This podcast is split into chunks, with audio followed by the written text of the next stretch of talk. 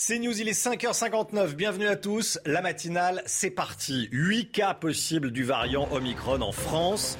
Ces personnes ont toutes voyagé en Afrique australe ces dernières semaines. Point complet dans un instant. On verra également si le vaccin reste efficace et on vous racontera ce qui s'est passé aux Pays-Bas où un couple infecté a été arrêté après s'être échappé d'un hôtel où il était confiné. Un délinquant de 16 ans interpellé après l'agression au couteau d'un couple dont l'homme est policier. Il était hors service. L'autre agresseur est toujours en fuite. Les deux individus violents ont commencé à se montrer désagréables avec la jeune femme avant que la situation ne dégénère.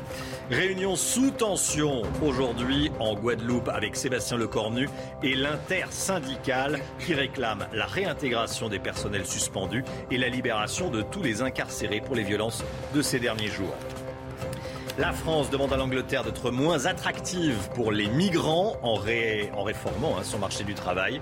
On va y revenir. Par ailleurs, un avion de Frontex va survoler la Manche à partir du 1er décembre. Et puis la polémique autour de la banderole de Noël des commerçants de Besançon où le mot Noël justement n'apparaît pas. On va tout vous expliquer avec Paul Sugy. 8 cas possibles du variant Omicron, donc détectés en France. Le ministère de la Santé l'a annoncé cette nuit dans un communiqué publié aux alentours de 22h, Chana. Hein. Et oui, ces personnes se sont toutes rendues en Afrique australe dans les 14 derniers jours et leurs tests positifs ne présentent pas de mutation des autres variants. Un séquençage est en cours pour confirmer l'information. Vincent Fernandez. Déjà présent chez plusieurs de nos voisins, le variant Omicron n'a pas encore été officiellement détecté en France mais 8 cas possibles sont en cours d'examen. Ça veut dire que ces diagnostics vont être passés au séquençage et qu'on saura dans les prochaines heures s'il y a des cas positifs de variants euh, Omicron. À ce stade, on est sur des cas possibles. L'apparition de la mutation du virus sur le territoire n'est qu'une question d'heure, selon certains spécialistes. Les variants viraux ne sont pas arrêtés par les frontières. Euh, ils se déplacent avec le déplacement des hommes. Euh, et on voit bien qu'il est très probablement déjà en France puisqu'il est dans tous les pays qui entourent le territoire. Euh, par contre, euh, le fait de mieux contrôler les frontières avec des tests plus systématiques euh, des zones où l'épidémie avec ce variant est plus importante pourrait permettre d'en ralentir l'entrée dans le territoire. Pour le moment, seuls les vols en provenance de sept pays d'Afrique australe où le variant est apparu sont suspendus jusqu'au 1er décembre, au moins. Alors si depuis samedi, tous les adultes en France sont éligibles à la dose de rappel contre la Covid, la question de l'efficacité du vaccin face à ce variant, ce nouveau variant Omicron se pose. Hein, Chana Et oui, la nouvelle souche venue d'Afrique du Sud serait plus virulente et plus contagieuse. Alors la protection offerte par les vaccins actuels sera-t-elle suffisante? Élément de réponse avec Marie Conan. Le gouvernement l'admet, impossible pour le moment d'évaluer l'efficacité des vaccins actuels face à l'Omicron, nouveau variant venu d'Afrique du Sud. C'est beaucoup trop tôt pour le dire. Il a été découvert il y a quelques jours. Il y a au moins, me disent-ils, les scientifiques, je les ai eu au téléphone hier, y compris euh, internationaux. Il faut encore une période d'environ 10 jours pour, euh, pour en savoir plus. Face à une nouvelle souche qui semble plus contagieuse que le Delta, plus résistante au vaccin, les scientifiques restent vigilants. La protection offerte par une troisième dose pourrait ne plus suffire. Ce que l'on peut craindre, c'est qu'il y ait une diminution de l'efficacité. Euh, ceci dit, jamais on, imagine pour l'instant que l'efficacité des vaccins actuels va, revenir à zéro. Et, donc euh, reste d'actualité la vaccination actuelle, en attendant peut-être un complément de vaccination euh, pour ce type de variant. Un complément qui pourrait être mis au point par Pfizer BioNTech et Moderna. Les deux laboratoires travaillent d'ores et déjà sur un vaccin pour lutter contre le variant sud-africain.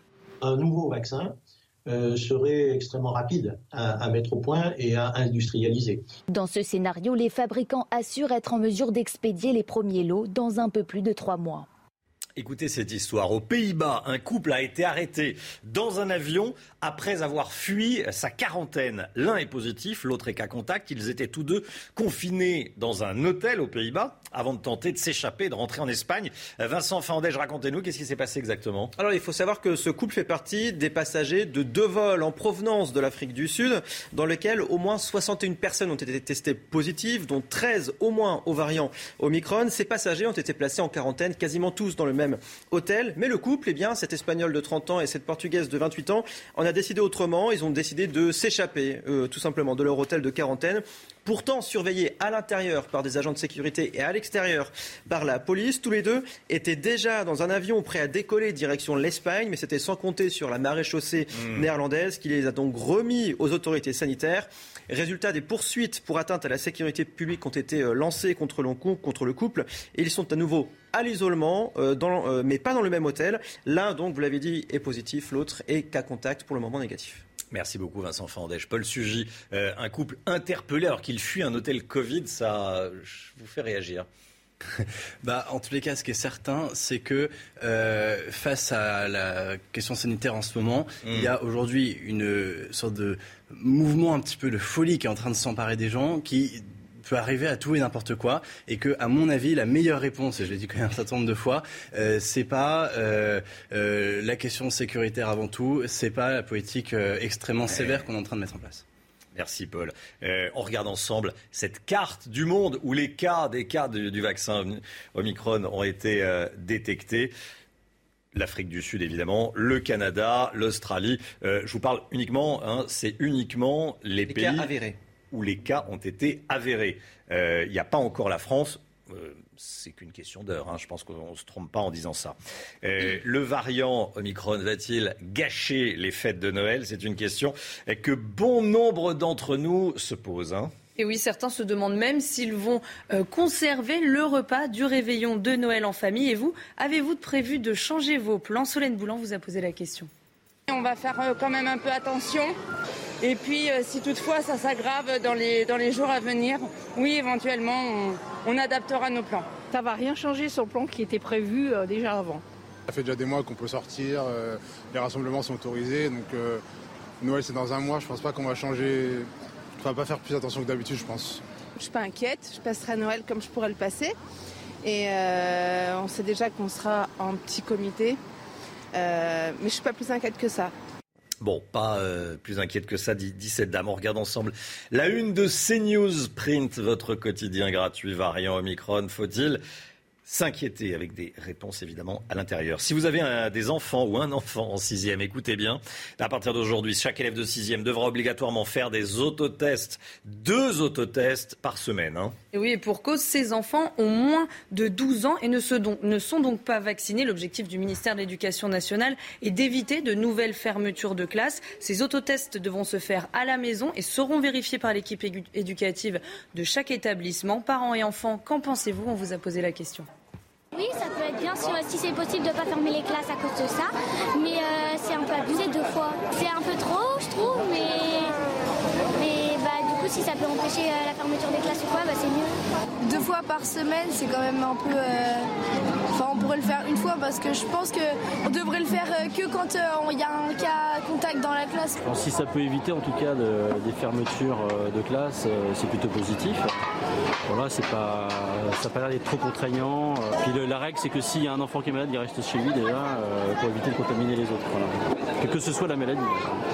Voilà, nouvelle règle à partir d'aujourd'hui, on ferme plus les classes, mais on teste tous les enfants euh, au primaire hein, quand il y a un, cas positif. La Guadeloupe, Sébastien Lecornu est sur place. Il va y avoir une réunion avec l'intersyndicale, l'intersyndicale qui réclame, écoutez bien, la réintégration des personnes suspendues euh, car elles ne veulent pas se faire vacciner, et puis la libération de tous ceux qui ont été condamnés après des violences ces derniers jours. Est-ce que le gouvernement va accepter Réponse dans les prochaines heures, Chana hein? Mais en tout cas, le gouvernement se dit prêt à discuter, ce qui déclenche la colère d'une partie de l'opposition. Écoutez Julien Aubert, député LR du Vaucluse, il s'en prend directement à Emmanuel Macron il est dur dans ce qu'il a de mou, il est mou dans ce qu'il a de dur. C'est-à-dire qu'il euh, tient un langage parfois inutilement euh, sans concession, et ensuite il ne le fait pas respecter. Euh, et donc c'est en fait la principale victime de cette affaire, c'est l'autorité de l'État.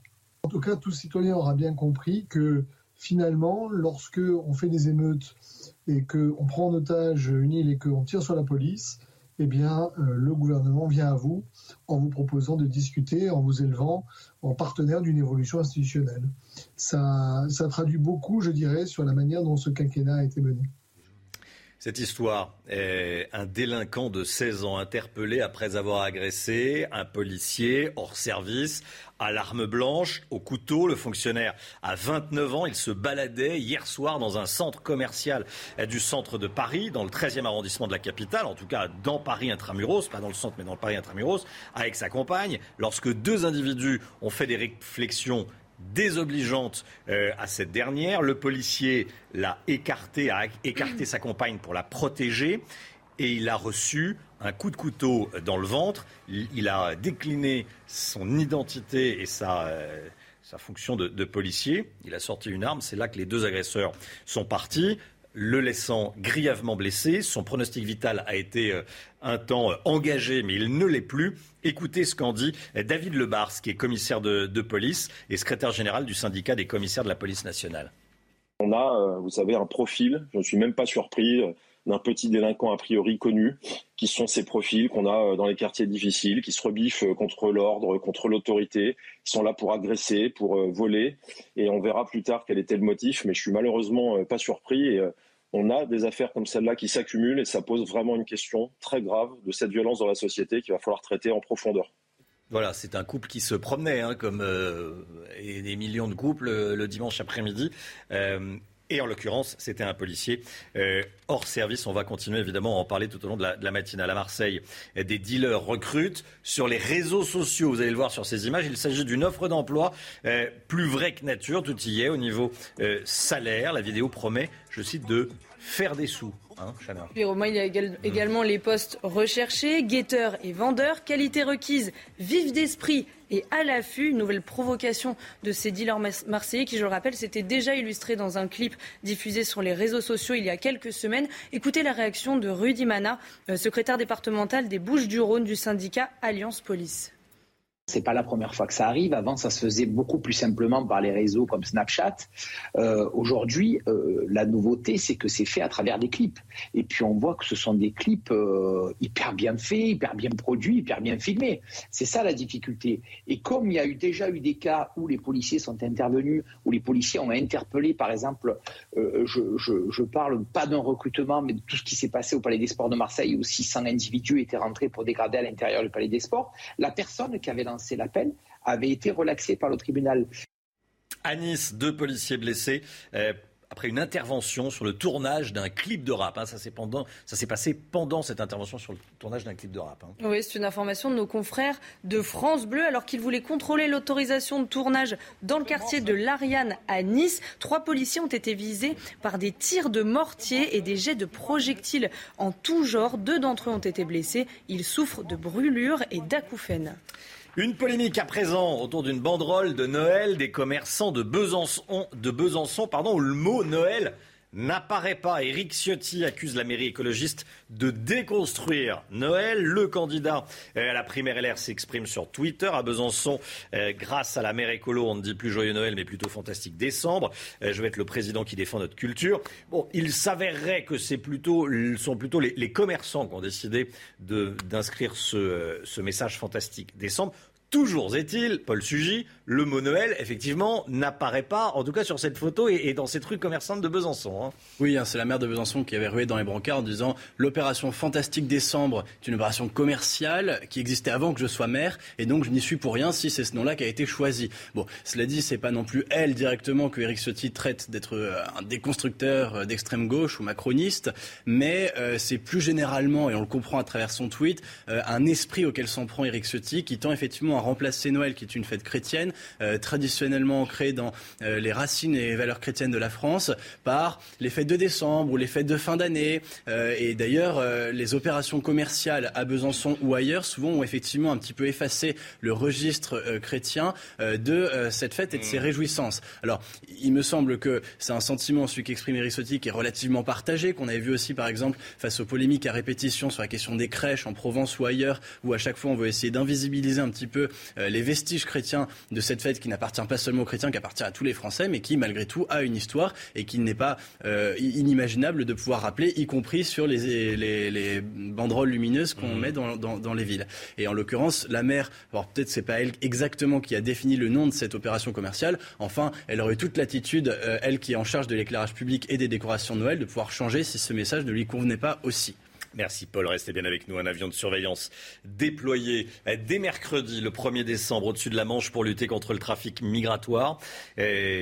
annonce faite par Gérald Darmanin, le ministre de l'Intérieur, qui a rencontré ses homologues eh, européens hier à Calais. Jour et nuit, cet avion survolera une zone allant de la France aux Pays-Bas pour aider les policiers à contrôler les flux migratoires dans la région. C'est ce qui ressort de la, réunion d'urgence qui s'est tenue hier à, Calais, quatre jours après la mort de, 27 migrants, Chana. Hein. Oui, les représentants européens ont également réaffirmé leur volonté d'améliorer la coopération avec le Royaume-Uni qui n'était pas convié à cette réunion. On est en direct avec on n'est pas en direct avec Carole Diman tout de suite.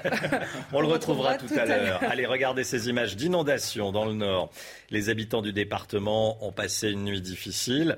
Euh, hier soir, les pompiers avaient évacué une soixantaine de personnes. Hein. Et oui, regardez cette femme sur ces images qu'on va voir tout de suite évacuée de son domicile sur le dos d'un pompier touché par de fortes précipitations. Le Nord et le Pas-de-Calais subissent des crues importantes sur le bassin de la Lys.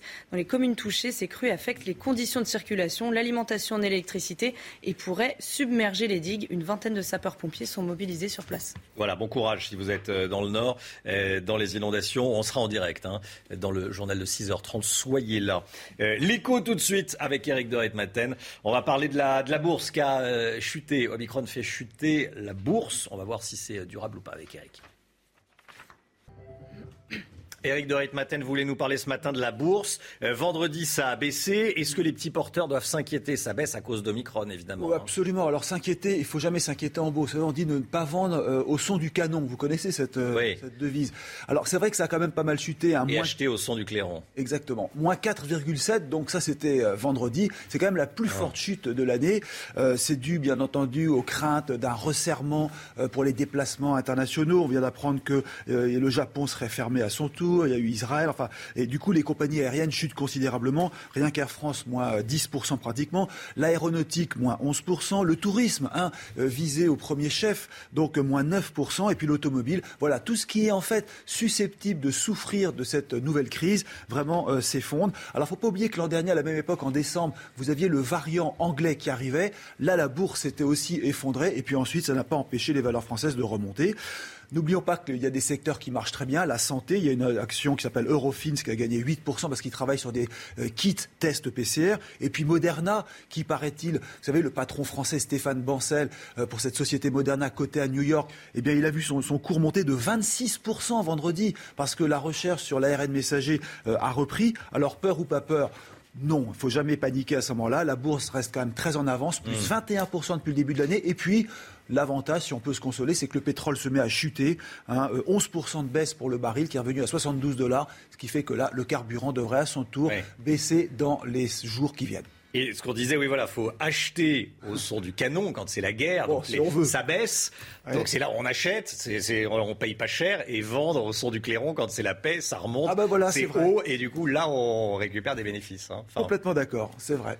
Parfait, merci Eric. c'est vrai. CNews, 6h17, restez bien avec nous. Beaucoup d'actualités encore ce matin. 8 cas possibles du euh, variant Omicron en France. Euh, c'est actuellement en cours de séquençage, de détection. On en parle évidemment ce matin. Euh, on va continuer à évidemment se poser la question de l'intérêt de la vaccination avec l'arrivée de ce nouveau euh, variant. On est en direct avec des spécialistes, bien sûr. Et puis, autre actualité que je mets à la une ce matin, c'est cette agression euh, d'un policier hors service avec sa compagne qui se promène dans un centre commercial en plein Paris. Hein et euh, deux délinquants, deux voyous s'en prennent à euh, la jeune femme.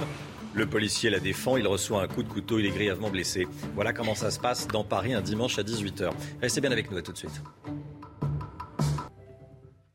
6h24, le sport, l'OM et 3 euh, ont joué hier soir. C'était l'ultime match de cette journée de Ligue 1.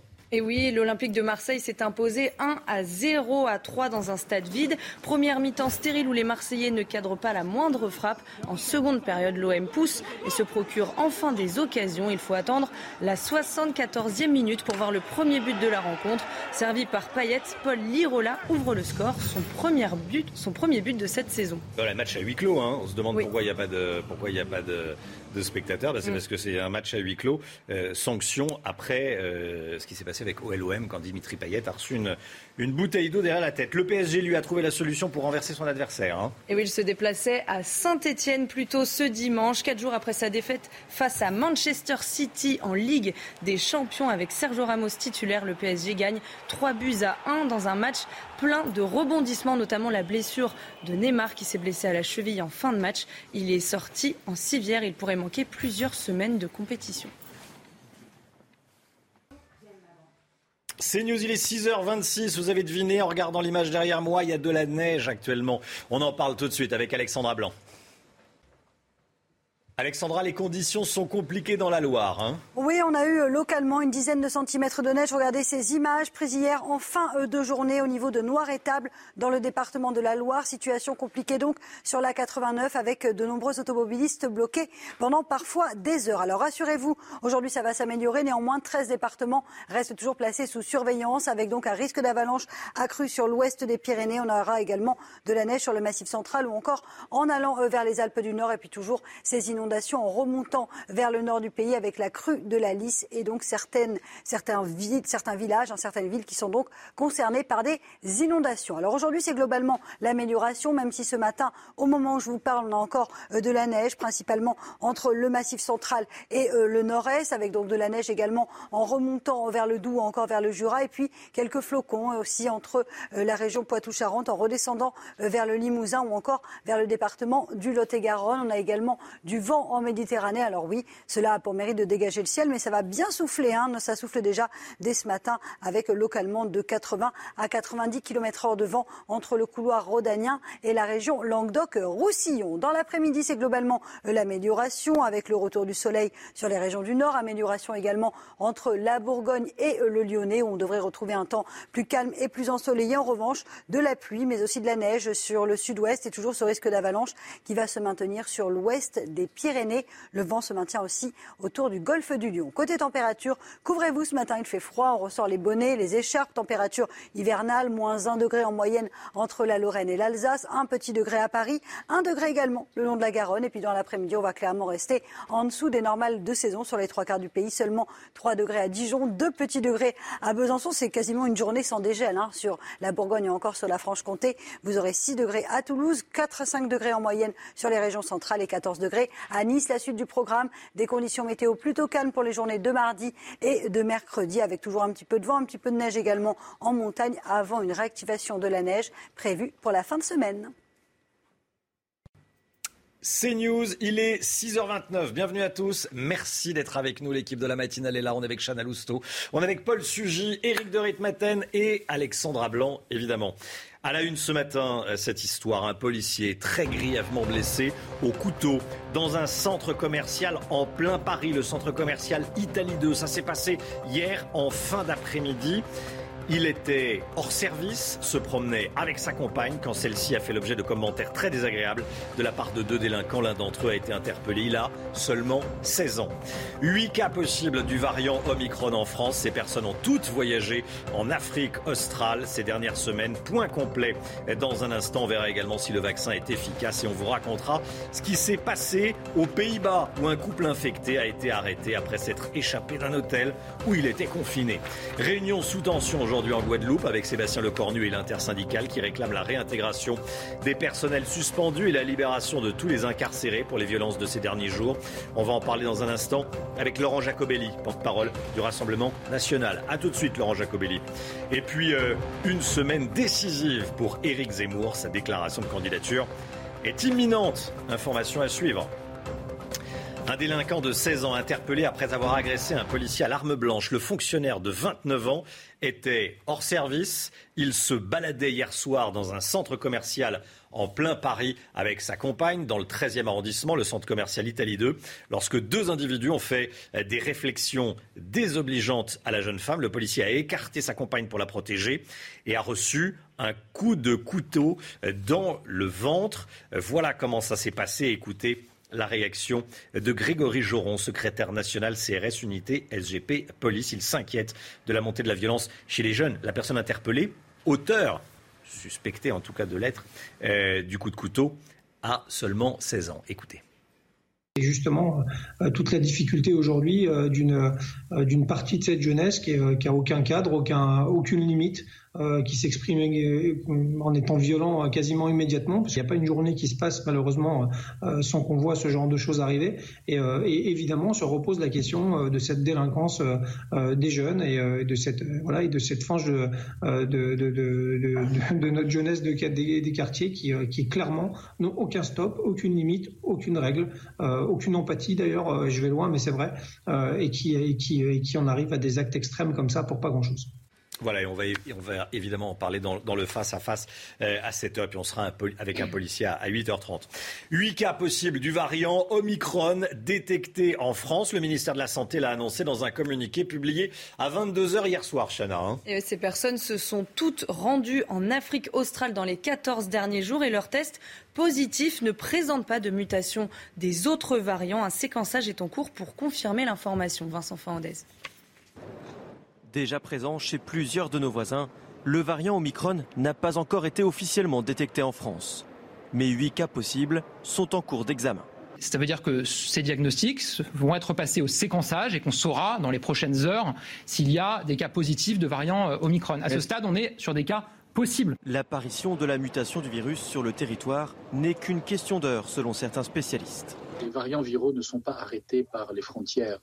Euh, il se déplace avec le déplacement des hommes euh, et euh, on voit bien qu'il est très probablement déjà en France puisqu'il est dans tous les pays qui entourent le territoire. par contre, le fait de mieux contrôler les frontières avec des tests plus systématiques des zones où l'épidémie avec ce variant est plus importante pourrait permettre d'en ralentir l'entrée dans le territoire. Pour le moment, seuls les vols en provenance de sept pays d'Afrique australe où le variant est apparu sont suspendus jusqu'au 1er décembre, au moins. Voilà, une réunion entre ministres de la Santé du G7 est prévue aujourd'hui. C'est une demande du gouvernement britannique en charge de la présidence tournante du G7. Regardez la carte du monde des cas détectés, avérés euh, du variant Omicron. Voilà, la France n'y est pas encore. Pour le moment, hein, pour le moment, Chana. Hein. Oui, pour le moment, c'est une question d'heure au cœur de cette réunion. Donc, ce nouveau variant Omicron, évidemment, alors que plusieurs pays, comme ceux euh, sur cette carte, se barricadent pour tenter d'enrayer sa propagation. Tour d'horizon de ces restrictions avec Jules Boiteau.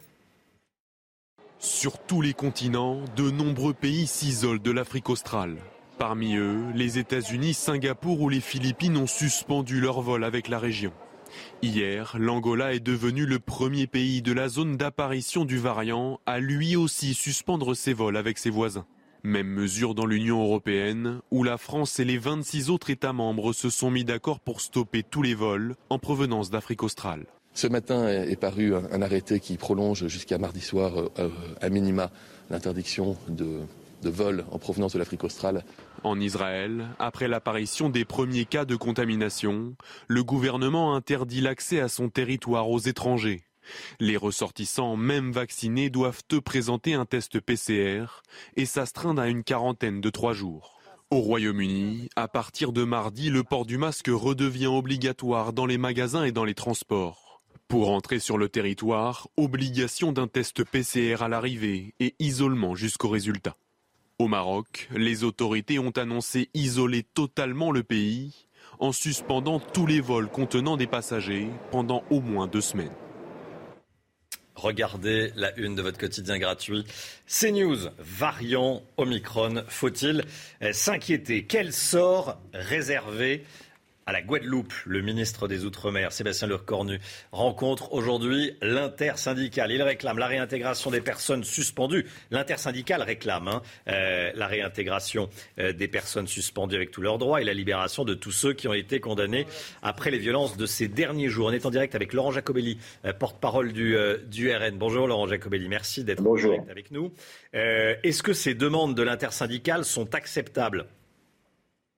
Ah, écoutez, en tout cas, il va falloir euh, maintenant euh, négocier. Je pense que quand il y a eu des violences contre les policiers, euh, la situation exige que des mesures soient prises, mais c'est dommage qu'on en soit arrivé là. Vous savez, c'est la technique Macron. On ignore un problème pendant des mois et des années. ensuite, la population manifeste, on laisse les manifestations pourrir et se faire infiltrer par des éléments violents, et puis on amène la police, et enfin, on négocie, mais on négocie à côté de la plaque. C'est euh, décidément une méthode qui maintenant a été établie depuis les Gilets jaunes, hein, qui ont fait jurisprudence. Les problèmes de la Guadeloupe et même de la Martinique, d'ailleurs, sont ailleurs. Euh, ce sont des problèmes sanitaires avec la situation de l'hôpital là-bas. D'ailleurs, il faudrait, il serait temps réintégrer le personnel hospitalier, même non vacciné, euh, et les faire tester. un problème économique et puis un problème environnemental. pourquoi est-ce que la Guadeloupe est dans cette situation? Eh bien, c'est parce qu'au départ, il y a un problème très grave qui est que le chlordécone, par exemple, vous savez, ce pesticide euh, n'a pas été une situation traitée et qu'aujourd'hui, euh, les cancers de la prostate explosent. Euh, ces îles ont été méprisées par les gouvernements parisiens, mais pas seulement d'ailleurs par M. Macron. Et aujourd'hui, il faut un travail de fond, un travail de négociation régulière. On a un peu l'impression que M. Lecornu arrive avec pas grand-chose dans ses bagages et un peu trop tard. Laurent Jacobelli, le gouvernement a mis l'autonomie des îles sur, le, sur le tapis. Qu'est-ce que vous en dites? Il faut plus d'autonomie ou pas? Écoutez, c'est une réponse à côté de la plaque. Là encore, euh, le message qu'il envoie, Monsieur Le Cornu, c'est eh bien écoutez, vous n'êtes pas euh, euh, d'accord, eh bien débrouillez-vous tout seul finalement. les Guadeloupéens ne réclament pas l'autonomie aujourd'hui. Ils réclament d'être considérés comme des Français à part entière. C'est d'avoir un système sanitaire qui marche, c'est d'avoir l'eau courante vous imaginez qu'un euh, habitant sur trois euh, a des problèmes d'eau courante, euh, c'est d'avoir du travail et de pouvoir vivre paisiblement. donc il change le débat de nature, il l'amène sur un autre terrain, sûrement encore pour exacerber les tensions. Ce gouvernement n'est ni responsable ni capable. Merci beaucoup Laurent Jacobelli d'être d'avoir répondu euh, à nos questions ce matin. Bonne journée à vous. Euh, merci. Ce n'est plus qu'une question de jour. Éric Zemmour devrait annoncer sa candidature à l'élection présidentielle. En tout cas, avant la fin de la semaine, d'après nos confrères du JDD, il aurait choisi la date du 2 décembre, euh, anniversaire de la bataille d'Austerlitz et du couronnement de Napoléon Ier. Mais cette officialisation interviendrait dans un contexte peu favorable aux polémistes, qui a atteint un plateau dans les sondages. On voit ça avec Jules Boiteau. Après une flambée inédite dans les sondages, le futur candidat Éric Zemmour n'a jamais semblé autant en difficulté.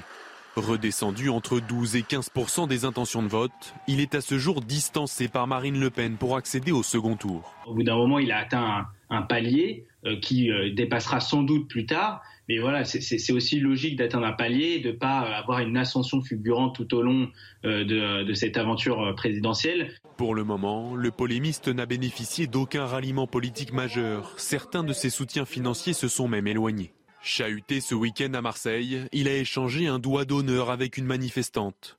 Un geste que le futur candidat analyse avec ironie. Madame, ce n'était pas le lieu d'un débat comme je les aime. Le temps m'était compté. J'ai donc usé du seul langage que vous et vos camarades Antifa comprenaient immédiatement, le vôtre. Toutefois, vous imiter était fort inélégant, j'en conviens bien volontiers. Éric Zemmour espère retrouver un second souffle avec son premier meeting de candidat le 5 décembre prochain au Zénith de Paris.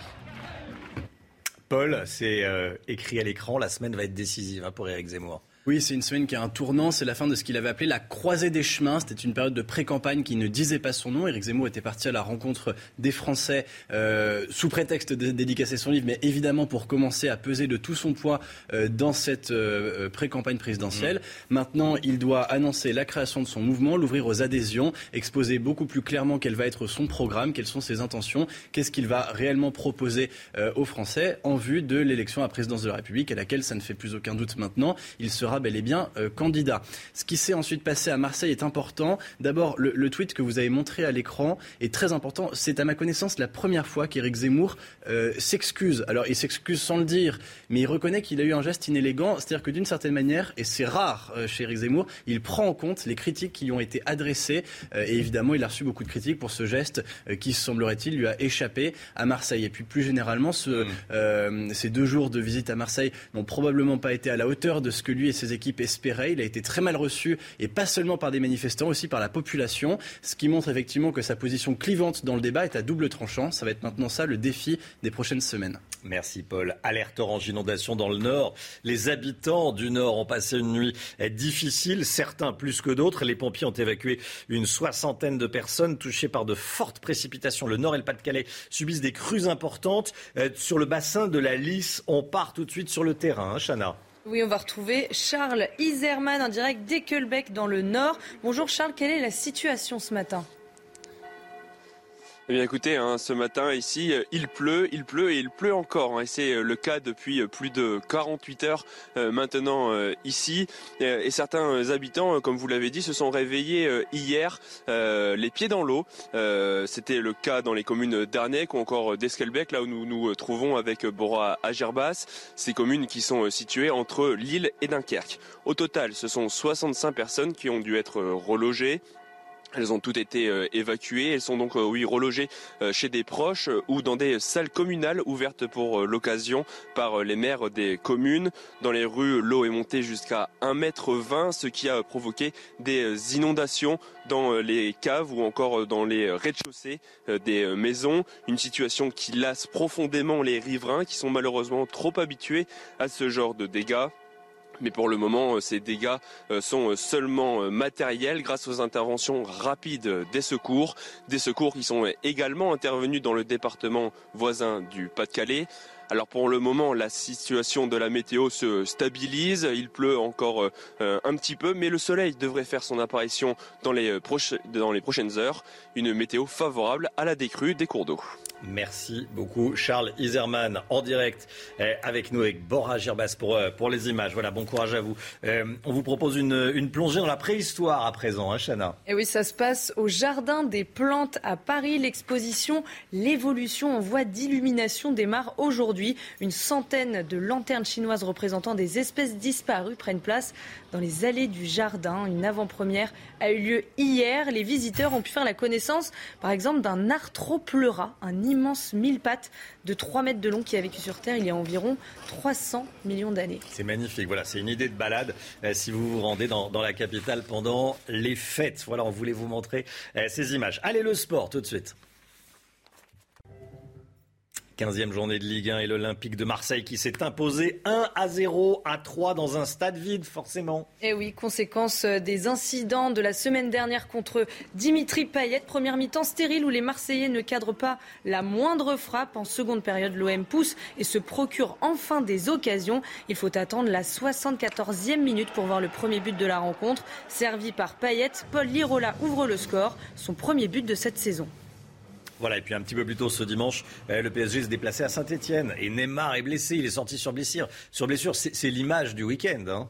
Et oui, et puis quatre jours après sa défaite face à Manchester City en Ligue des Champions avec Sergio Ramos titulaire, le PSG gagne 3 buts à 1 dans un match plein de rebondissements, notamment, vous l'avez dit, la blessure de Neymar. Il pourrait manquer plusieurs semaines de compétition. Voilà, il est sorti sur blessure. On a toujours mal pour eux quand on voit ces images. 6h45, 7h moins le quart. Bon réveil à tous. L'instant musique comme tous les matins et on commence la semaine avec The Weeknd. On aime bien autour de la table The Weeknd. Ah oui. oui. Bon, il n'y a que des fans. Allez, Eric. Euh, que je connais pas. Et eh ben voilà, eh ben, ça va être la bonne occasion de découvrir The Weeknd avec un nouveau clip surprise pour le titre Die For You, sorti déjà en 2016. Nouveau clip, on regarde.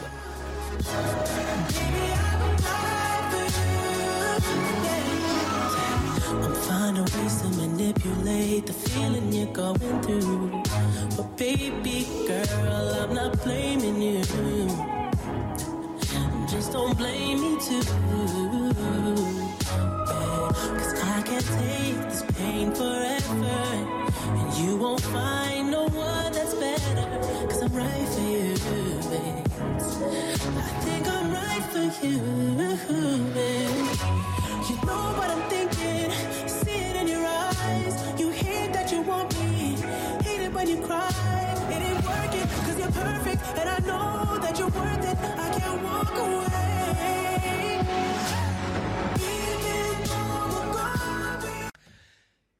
C'est News, il est 6h46. Bienvenue à tous. Merci d'être avec nous. Un avion de Frontex va survoler la Manche à partir de mercredi. Qu'est-ce que ça va changer réellement cette réunion de Calais qui s'est tenue hier soir avec les ministres de l'Intérieur? On va en parler avec vous, Paul Sugy, dans un instant. Beaucoup d'actualités ce matin. Le variant Omicron, 8 cas possibles, 8 cas probables. De toute façon, euh, on devrait apprendre dans les prochaines heures ou les prochains jours euh, qu'il y a des, cas euh, en France. S'en inquiéter que c'est on de ce variant On va revenir sur les toutes dernières informations et puis on va vous raconter ce qui s'est passé aux Pays-Bas. Un couple qui s'était échappé d'un hôtel Covid a été interpellé dans un avion. Récit. Et puis euh, ce policier qui se promenait hors service avec sa compagne dans un centre commercial en plein Paris, le centre commercial Italie 2. C'est dans le 13e arrondissement de la capitale qui a été euh, agressé au couteau. Son pronostic vital est heureusement, mais heureusement euh, plus engagé. Un individu a été interpellé. Il a quel âge? Il a 16 ans et il était déjà connu des services de police et de justice. Restez bien avec nous. À tout de suite.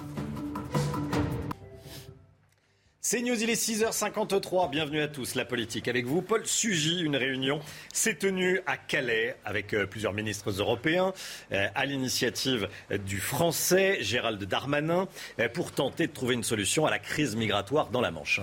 Oui, Romain, et lorsqu'un ministre vient à Calais, sans doute est-il saisi par un sentiment de modestie, car euh, il faut bien le dire, le drame humain qui se joue dans la Manche est un problème qui est vieux depuis euh, plus de 30 ans, même les meilleurs s'y sont cassés les dents.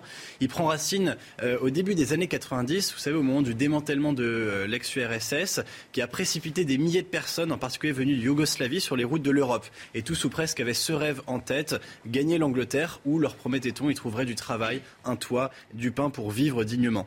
En 1994, euh, prend effet un accord entre Londres et Paris qui établit un contrôle douanier et migratoire en France, euh, à l'époque dans la ville de Coquel, donc avant d'embarquer dans les tout nouveaux trains qui empruntent le tunnel sous la Manche. Et c'est à compter de ce moment que le Pas-de-Calais va devenir le lieu de fixation de ces clandestins qui ensuite seront logés à Sangatte par Chevènement, puis dans la jungle de Calais à partir de 2002 quand Nicolas Sarkozy fait détruire le hangar de Sangatte.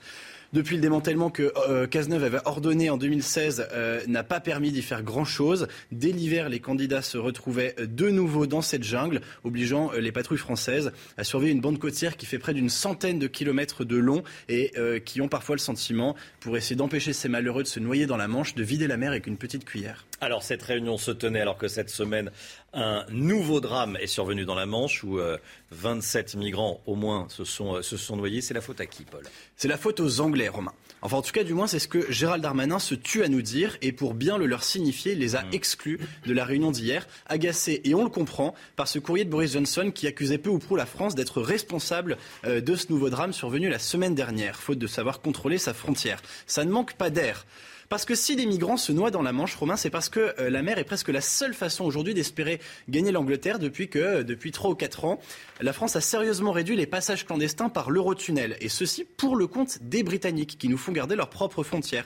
Et si en plus de la quarantaine de personnes euh, qui ont tragiquement trouvé la mort depuis janvier dans la Manche, il y a environ 25 000 migrants qui ont réussi à gagner le Royaume-Uni, c'est parce que les 50 000 autres qui ont tenté la traversée ou qui ont voulu tenter la traversée ont été empêchés à temps par la police française. Ça n'a pas empêché malheureusement les plumitifs d'un tabloïd britannique de faire croire toute honte bu et photomontage mensonger à l'appui que la police française regarde et laisse tout faire. C'est pas vrai. Reste que la surveillance des côtes, qui est euh, loin encore d'être suffisante, il faut bien le dire, représente un coût annuel de 120 euh, millions d'euros. 120 millions que la France dépense pour garder la frontière britannique, pour empêcher des personnes de passer au Royaume-Uni, alors que euh, le Royaume-Uni a accueilli que 27 000 demandeurs d'asile l'année dernière, quand la France en accueillait au moins 80 000. Et sur ces 120 millions, donc, les Anglais ont promis d'en payer 54. Ils n'en sont que péniblement à 20. Alors payez les premiers, messieurs les Anglais. alors les Anglais ont le droit de ne pas vouloir accueillir tous ces migrants sur leur sol, Paul. Hein. Oui, bien sûr, c'est pas seulement de leur faute, c'est un problème beaucoup plus global. Euh, la France est bien sûr en droit euh, de s'interroger, par exemple, sur ses propres choix politiques. Elle crée à Paris les conditions du problème dont elle hérite à Calais, des accords de Schengen, à l'incapacité actuelle du gouvernement à mettre en place des politiques de reconduite systématique à la frontière des clandestins et des personnes déboutées du droit d'asile. Coupable aussi, ces ONG qui, sous couvert d'action humanitaire, encouragent en partie une situation qu'elles vont ensuite déplorer. Ces ONG qui défilaient hier aux abords de la réunion des ministres en scandant Darmanin assassin, tu as du sang sur les mains, juste avant d'appeler à l'ouverture de toutes les frontières. C'est l'idéologie no border aussi qui tue des hommes et des femmes en leur faisant espérer des mensonges. Mais qui osera leur demander un jour des comptes? Paul Sugy. Merci euh, Paul. Soyez là à 8h15. Michel Barnier, l'ancien euh, président de la commission, euh, enfin l'ancien négociateur de la, du Brexit et candidat Les Républicains à la présidentielle, sera l'invité de Laurence Ferrari. Michel Barnier, invité de Laurence Ferrari, 8h15. Beaucoup de neige ce matin, on voit ça avec Alexandra Blanc. Alexandra, des automobilistes bloqués sur l'autoroute à cause de la neige. Hein. Oui, c'était hier soir euh, sur l'A89 avec de nombreux automobilistes bloqués euh, longuement, hein, à peu près entre 16h30 et 23h. L'A89 qui a donc été débloqué en fin euh, de journée. Puis direction le péage de Nantua actuellement. Regardez ces images presque en direct. Prise il y a seulement quelques minutes qui vous montrent que la neige est de nouveau au rendez-vous dans l'Ain. Soyez donc bien prudents avec des conditions de circulation parfois difficiles et des routes relativement glissantes. Alors ce matin, 13 départements toujours placés sous surveillance avec ce risque d'avalanche sur l'ouest des Pyrénées. On retrouve également de la neige sur le massif central ou encore en allant euh, vers les Alpes. Et puis toujours cette crue de la Lys en remontant vers le nord avec donc ces inondations encore bien présentes, même si on devrait aller vers l'amélioration puisqu'il n'y a pas de pluie euh, ce matin euh, sur le nord du pays. Alors on retrouve un temps un petit peu plus clément, quelques flocons de neige toujours entre le Lyonnais ou encore en remontant vers Besançon ou encore vers les Ardennes. De la neige également en redescendant vers le Limousin ou encore vers le département du Lot-et-Garonne. Et puis retour de conditions météo un petit peu plus calmes, hein, je vous le disais, sur le nord où il y a eu des inondations hier. Dans l'après-midi, l'amélioration se poursuit avec seulement quelques flocons de neige en montagne, notamment au pied des Pyrénées ou encore sur les Alpes. À noter également le retour du Mistral et de la Tramontane en Méditerranée. Alors oui, le soleil sera au rendez-vous, mais ça va souffler bien fort avec des rafales de l'ordre de 60 à 70 km par heure. Côté température, eh bien, température hivernale ce matin. Couvrez-vous, moins 1, moins 2 degrés en moyenne sur le nord-est, seulement un petit degré le long de la Garonne et dans l'après-midi, on sera clairement en dessous des normales de saison, 2 à 3 degrés en moyenne en Bourgogne. Vous aurez 6 euh, degrés seulement à Toulouse, 4 degrés à Lyon. Et pour la suite du programme, conditions météo hivernales tout au long de la semaine avec une accalmie mardi et mercredi avant la reprise de la neige en pleine prévue pour la fin de semaine. C'est News, il est 7h pile. Bienvenue à tous. Merci d'être avec nous. On est le lundi 29 novembre. La mobilisation générale contre le virus Omicron. Il y a 8 cas possibles en France. On va en parler dans un instant avec Jean-Marie Villain, maire les centristes de Viry-Châtillon. Bonjour, monsieur le maire. Et avec Igor. Bonjour. Bonjour. Vous êtes coordinateur de l'exécutif national du PCF, du Parti communiste. 8 cas possibles, vous avez entendu, du variant Omicron, donc détecté en France. Le ministère de la Santé l'a annoncé cette nuit dans un communiqué publié à 22h. Ces personnes se sont toutes rendues en Afrique australe dans les 14 derniers jours, Chana. Hein. Et leurs tests positifs ne présentent pas de mutation des autres variants. Ces personnes et leurs cas contacts ont évidemment été placés à l'isolement. Écoutez le porte-parole du gouvernement, Gabriel Attal. Il était l'invité de Jean-Pierre Elkabbach hier. Il annonçait déjà une dizaine de cas possibles sur le territoire. Écoutez. Ces diagnostics vont être passés au séquençage et qu'on saura dans les prochaines heures s'il y a des cas positifs de variants euh, Omicron. À ce stade, on est sur des cas possibles. Gabriel Attal, hein, hier soir, l'invité de, Jean-Pierre Elkabach, euh, un délinquant de 16 ans interpellé après avoir agressé un policier à l'arme blanche. C'est une information qu'on vous donne depuis hier soir. Le fonctionnaire de 29 ans était hors service. Il se baladait dans un centre commercial en plein Paris avec sa compagne lorsque deux individus ont fait des réflexions désobligeantes à cette dernière. Le policier a écarté sa compagne pour la protéger. Il a reçu alors un coup de couteau dans le ventre. Il a décliné sa fonction de policier, sorti une arme. Les deux agresseurs euh, sont partis. Celui qui est suspecté d'être l'auteur du euh, coup de couteau a 16 ans il a été interpellé. Écoutez ce que nous a dit David Lebars, secrétaire général du syndicat des commissaires de la police nationale. On a, euh, vous savez, un profil, je ne suis même pas surpris, d'un petit délinquant a priori connu, qui sont ces profils qu'on a euh, dans les quartiers difficiles, qui se rebiffent euh, contre l'ordre, contre l'autorité, qui sont là pour agresser, pour euh, voler. Et on verra plus tard quel était le motif, mais je suis malheureusement pas surpris. On a des affaires comme celle-là qui s'accumulent et ça pose vraiment une question très grave de cette violence dans la société qu'il va falloir traiter en profondeur. Quel sort sera réservé à la Guadeloupe? Le ministre des Outre-mer, Sébastien Lecornu, rencontre aujourd'hui l'intersyndicale. Hein. Et les syndicats réclament la réintégration des personnes suspendues avec tous leurs droits et la libération de tous ceux qui ont été condamnés après les violences de ces derniers jours. Euh, le gouvernement se dit prêt à discuter. Colère d'une partie de l'opposition qui dénonce la faiblesse de l'État dans la gestion de cette crise. Écoutez, Julien Aubert, député LR du Vaucluse, il s'en prend directement à Emmanuel Macron il est dur dans ce qu'il a de mou, il est mou dans ce qu'il a de dur. C'est-à-dire que il, euh, tient un langage parfois inutilement euh, sans concession, et ensuite il ne le fait pas respecter. Euh, et donc en fait la principale victime de cette affaire, c'est l'autorité de l'État. En tout cas, tout citoyen aura bien compris que finalement, lorsque on fait des émeutes et qu'on prend en otage une île et qu'on tire sur la police, eh bien, euh, le gouvernement vient à vous en vous proposant de discuter, en vous élevant en partenaire d'une évolution institutionnelle. Ça, ça traduit beaucoup, je dirais, sur la manière dont ce quinquennat a été mené le face-à-face. Avec vous, Jean-Marie Villain, euh, maire les centristes de Viry-Châtillon, et avec vous, euh, Igor Zamikey, donc coordinateur de l'exécutif national du Parti communiste français. Omicron, 8 cas possibles hein, sur le territoire.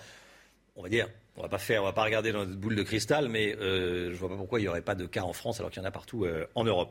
Est-ce que vous êtes inquiet, tiens, Monsieur le Maire? Qu'est-ce que qu'est-ce qu'on vous dit dans votre euh, ville de Viry-Châtillon? Alors on m'a pas encore parlé du variant en question, mais on, s'inquiète beaucoup de, des jours à venir parce que euh, tout le monde ressent cette, cette angoisse de repartir vers des, vers des mmh. situations très compliquées. Vous savez, on a des, des, des, des réunions, enfin même des, des, des, repas qui sont prévus pour les, pour les aînés pour les fêtes de fin d'année. Euh, je reçois cinq coups de fil par jour pour savoir si on le maintient, si on ne le maintient pas. Et qu'est-ce que vous dites pour le, moment, pour, le, pour, le, moment, le préfet n'a pas pris la décision d'interdire, donc il n'y a aucune raison d'empêcher. on va prendre les précautions. On va hmm. peut-être empêcher les gens de danser. Je ne sais pas exactement comment ça va se passer. Hmm. Mais ce qui est certain, c'est qu'il faut surtout faire attention à la population. Vous savez, on, on nous demande de porter le masque pour se protéger. Peut-être qu'à un moment, il va falloir euh, décider que, certaines frontières soient, fermées. Je parle de celle d'Afrique australe, justement, où le variant semble se, semble, se développer. Oui, mais enfin, mm. disons qu'il faudra faire, nous, particulièrement attention sur nos frontières pour éviter toutes les personnes qui auront pu transiter par ces, par ces secteurs. On voit la carte du monde où des cas de variants ont été, euh, sont avérés. Hein, voilà. Euh, Australie, Hong Kong, il n'y a pas encore la France. Euh, elle devrait, bien, elle devrait arriver dans les, dans les prochaines heures. Faut, faut fermer les frontières, Igor Zamikey et c'est parce que recommande l'Organisation mondiale de la santé, parce que ça s'apparenterait à une sorte de punition de ces États où, apparaissent ces variants-là, de l'Afrique du Sud en l'occurrence il y a plein d'habitants d'Afrique du Sud qui peuvent circuler sans avoir ce variant-là. Donc on ne va pas tout boucler, d'autant plus qu'en matière de santé, on sait bien qu'il ne suffit pas de boucler une frontière pour que le virus ne passe pas. Alors, il vaudrait mieux mettre l'accent sur les, tests, les contrôles, faire effectivement qu'il y ait des dépistages systématiques. Ça, oui. Mais à mon sens, pas boucler les frontières. Et par ailleurs, j'estime que la France, comme d'autres pays, est responsable de cette situation-là et de l'apparition de ces variants parce que cela fait des mois qu'on aurait pu lever les droits sur les brevets des vaccins, faire qu'on produise massivement euh, des vaccins et faire qu'on puisse éviter l'apparition de variants qui se développent sur des populations non vaccinées. Or, ce n'est toujours pas le cas et donc il y a là, à mon avis, une urgence. Jean-Marie Villain. Je pense que cette réflexion-là, il faut absolument la, voir. Euh, ça fait même plusieurs mois qu'on aurait dû se poser la question et je pense que le gouvernement a, au moins la responsabilité de ne pas avoir enclenché une discussion sur le sujet.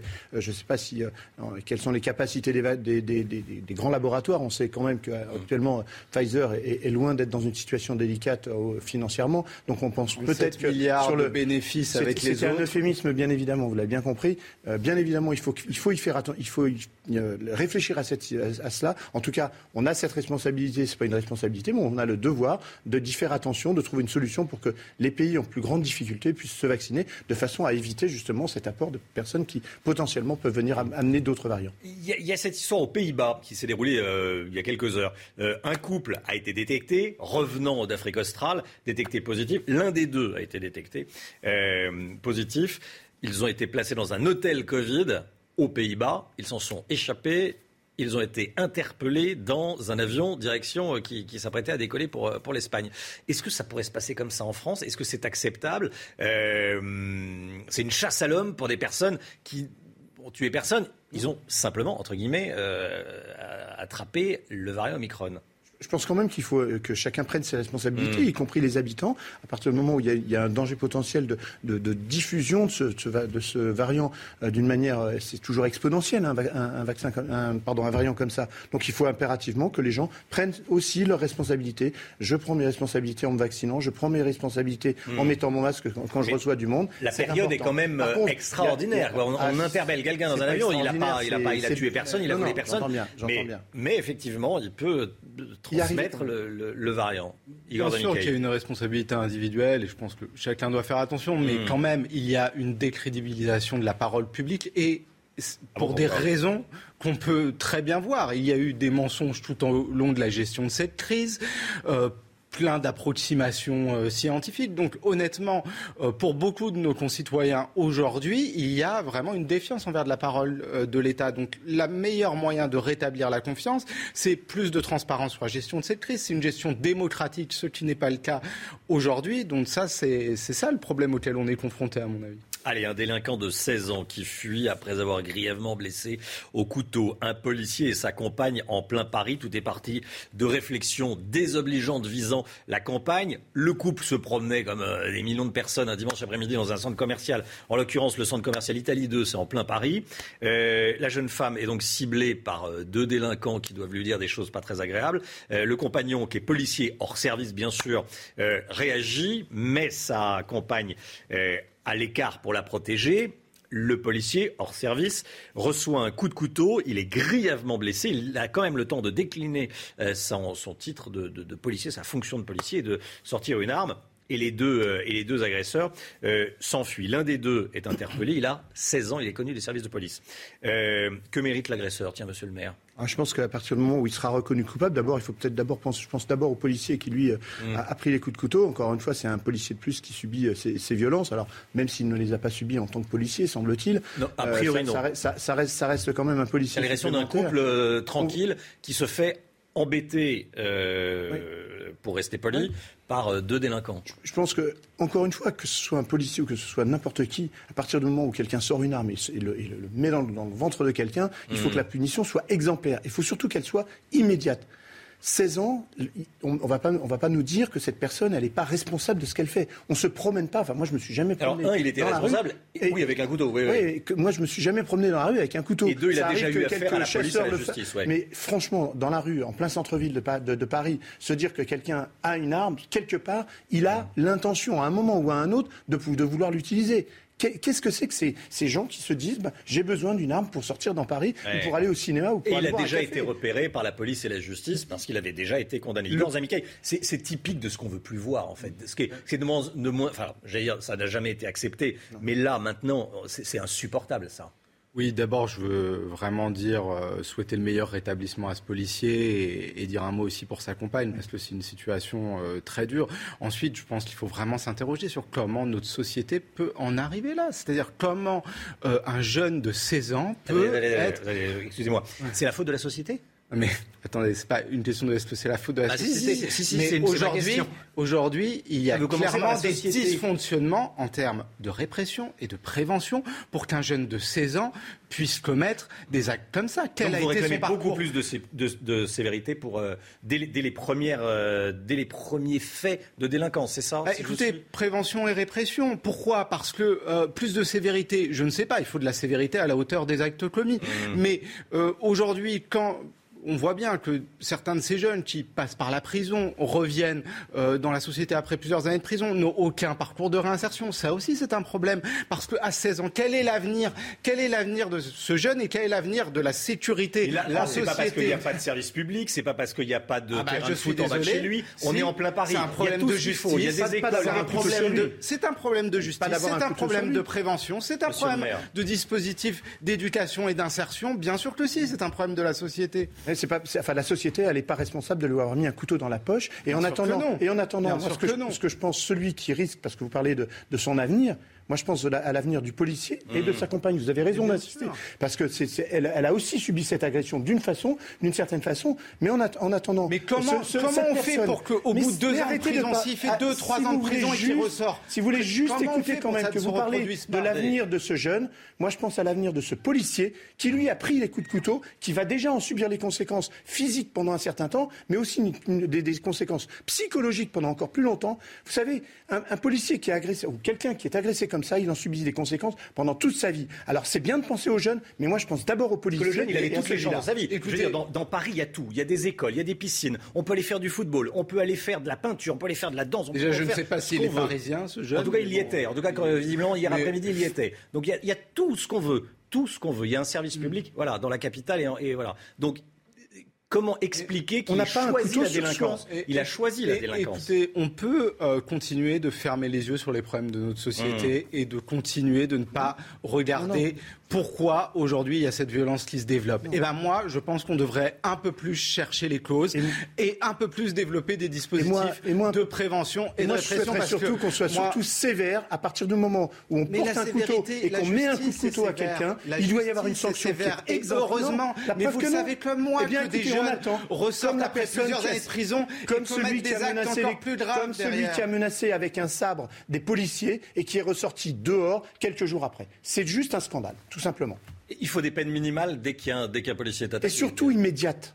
Immédiate, Surtout immédiate. Vous connaissez parfaitement ces, problèmes, vous, en tant que maire, j'imagine, qu'il doit y avoir des, de la petite ou de la grande délinquance, d'ailleurs. Oui, mais c'est pour cette raison que, dès le départ, dès la, dès la moindre euh, petite broutille, moi, je mmh. reçois, vous savez, on peut faire des rappels à l'ordre en mairie.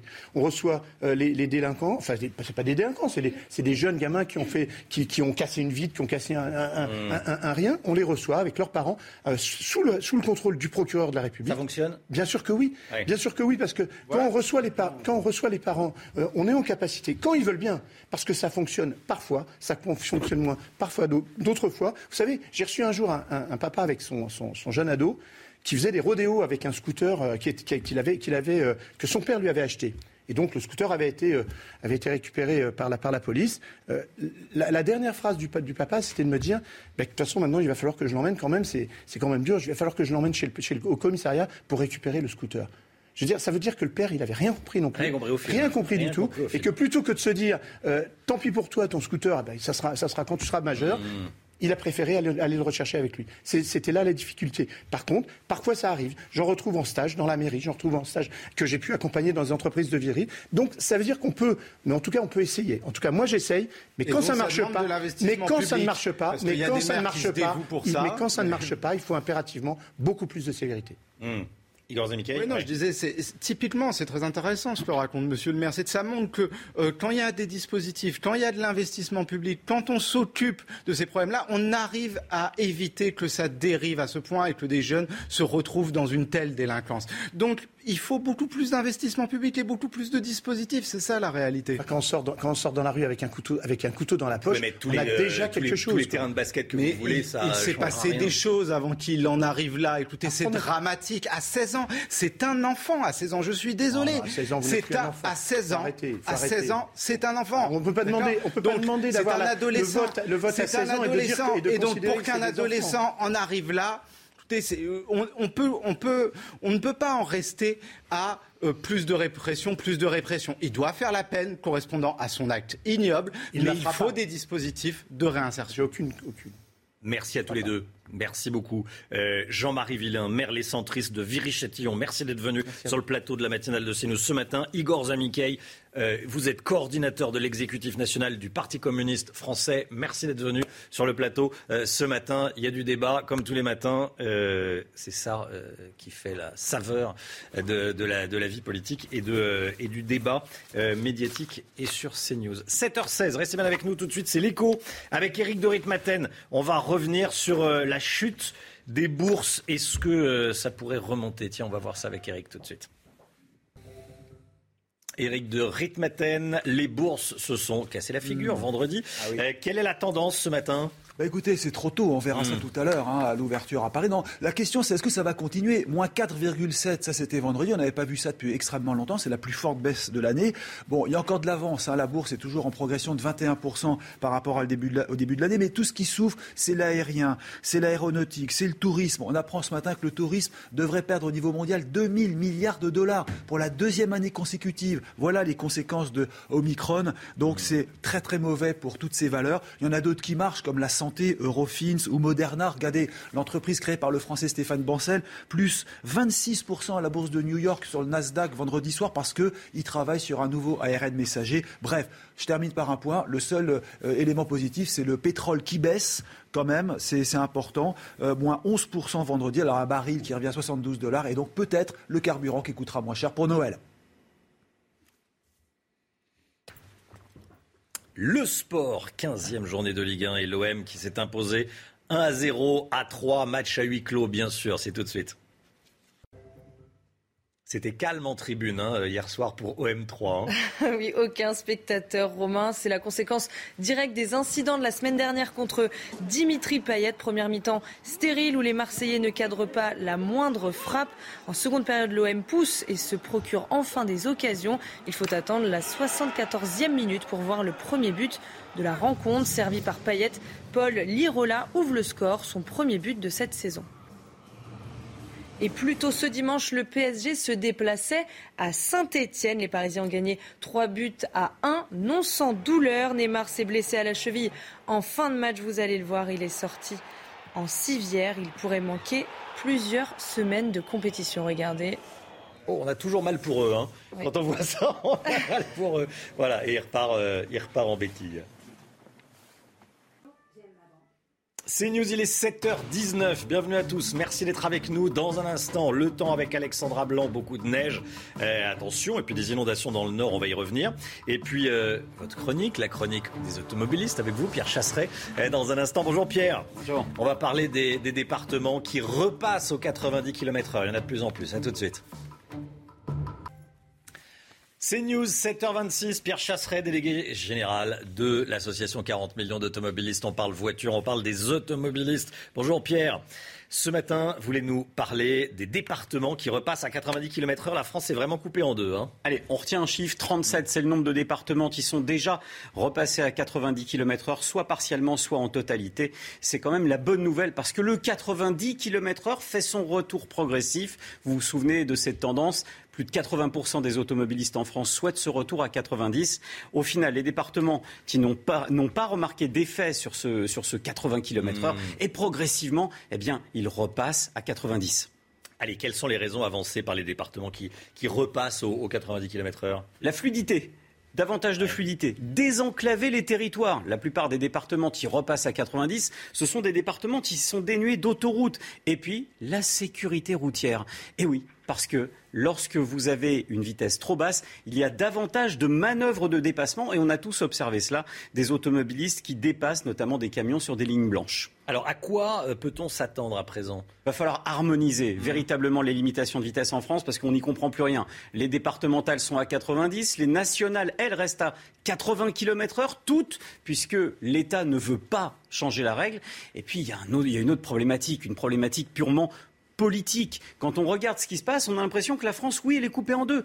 D'un côté, des départements droite, centre-droit, qui, eux, ont tendance à basculer vers du 90 km heure, pendant des départements plutôt de sensibilité gauche écologiste vont vouloir rester à 80. Le meilleur exemple, c'est du côté de l'Isère récemment, qui a annoncé son retour à 90 km heure pendant que le maire de Grenoble, vous savez, celui qui pense que l'avenir appartient à ceux qui roulent à vélo, eh bien, lui, de son côté, il, il a hurlé son mécontentement parce qu'il souhaitait rester à 80 pour des raisons écologiques, bien évidemment. Et puis c'est compliqué avec les GPS. hein. Euh, ça passe du 80 On à n'y comprend 90. plus rien. Parfois, c'est pas, ça c'est pas, euh, euh, c'est plus, comment dire, il n'y a pas eu de mise à jour. Voilà.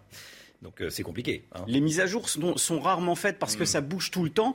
Et puis les automobilistes peuvent être pi- piégés. Voilà comment on se prend un radar pour un kilomètre heure de plus. C'est ça qui est rageant. Donc harmonisons les limitations de vitesse. Message au candidat à la présidentielle. Merci Pierre Chasseret. 7h28, le temps de la neige. On reste sur la route. Beaucoup de neige ce matin, Alexandra. Hein. oui, comme c'est le cas actuellement euh, sur l'A43. Regardez ces images prises il y a seulement euh, quelques minutes du côté de Saint-Michel de Maurienne, situé donc en Savoie, avec donc de la neige et toujours ces 13 départements placés sous surveillance avec un risque d'avalanche sur l'ouest des Pyrénées, encore de la neige sur le Massif central ou encore en allant vers le Lyonnais et toujours ces inondations sur le nord. Alors aujourd'hui, c'est globalement l'amélioration. Quelques petits flocons de neige ce matin, même si ça s'amenuise un petit peu entre le Lyonnais et la Bourgogne. On retrouve également de l'instabilité euh, autour du golfe du Lion ou encore en allant euh, vers les Pyrénées. On a beaucoup de vent euh, ce matin entre Montpellier et Marseille. Et puis dans l'après-midi, regardez de belles éclaircies sur les régions du Nord. Plus de précipitations hein, remontant notamment vers la région lilloise, ce qui devrait donc améliorer hein, la situation des cours d'eau. Encore un petit peu de neige en montagne et ce risque d'avalanche qui va donc se maintenir. Le vent sera également de la partie entre le couloir rhodanien et le golfe du Lion. Côté température, couvrez-vous ce matin. Il fait froid, moins 1, moins 2 degrés entre la Bourgogne et le nord-est. Et dans l'après-midi, température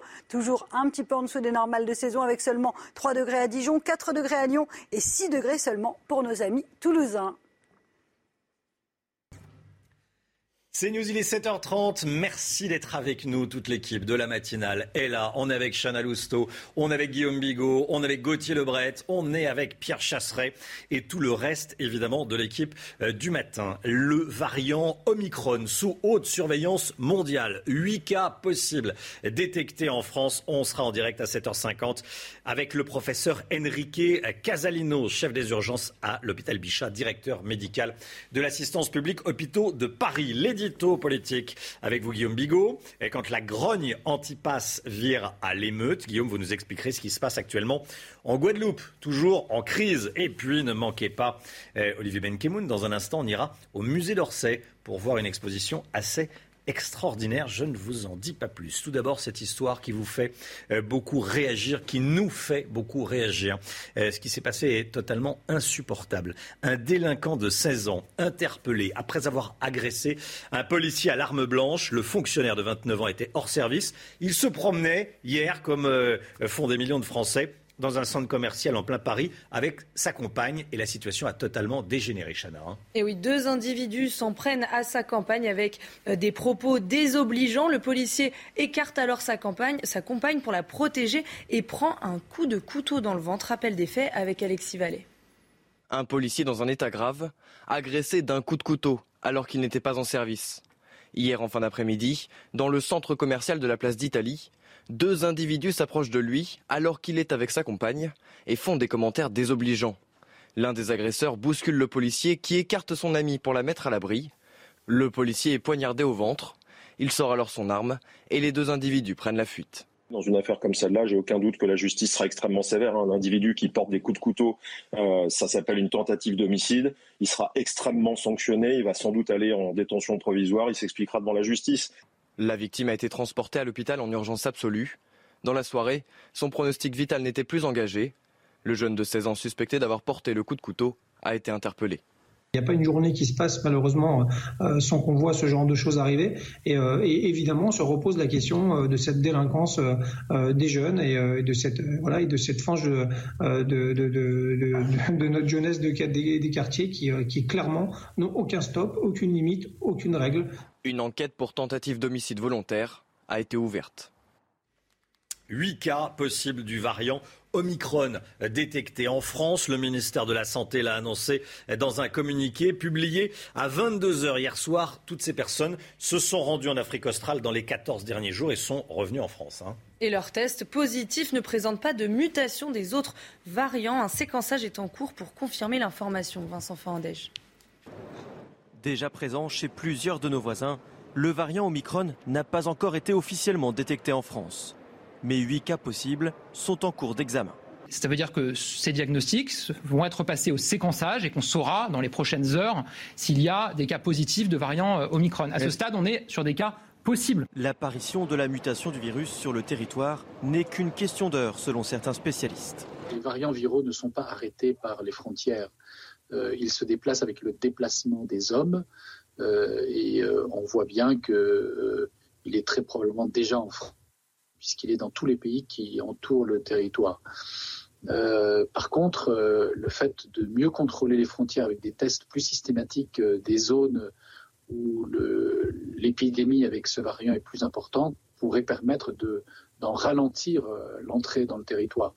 Pour le moment, seuls les vols en provenance de sept pays d'Afrique australe où le variant est apparu sont suspendus jusqu'au 1er décembre, au moins.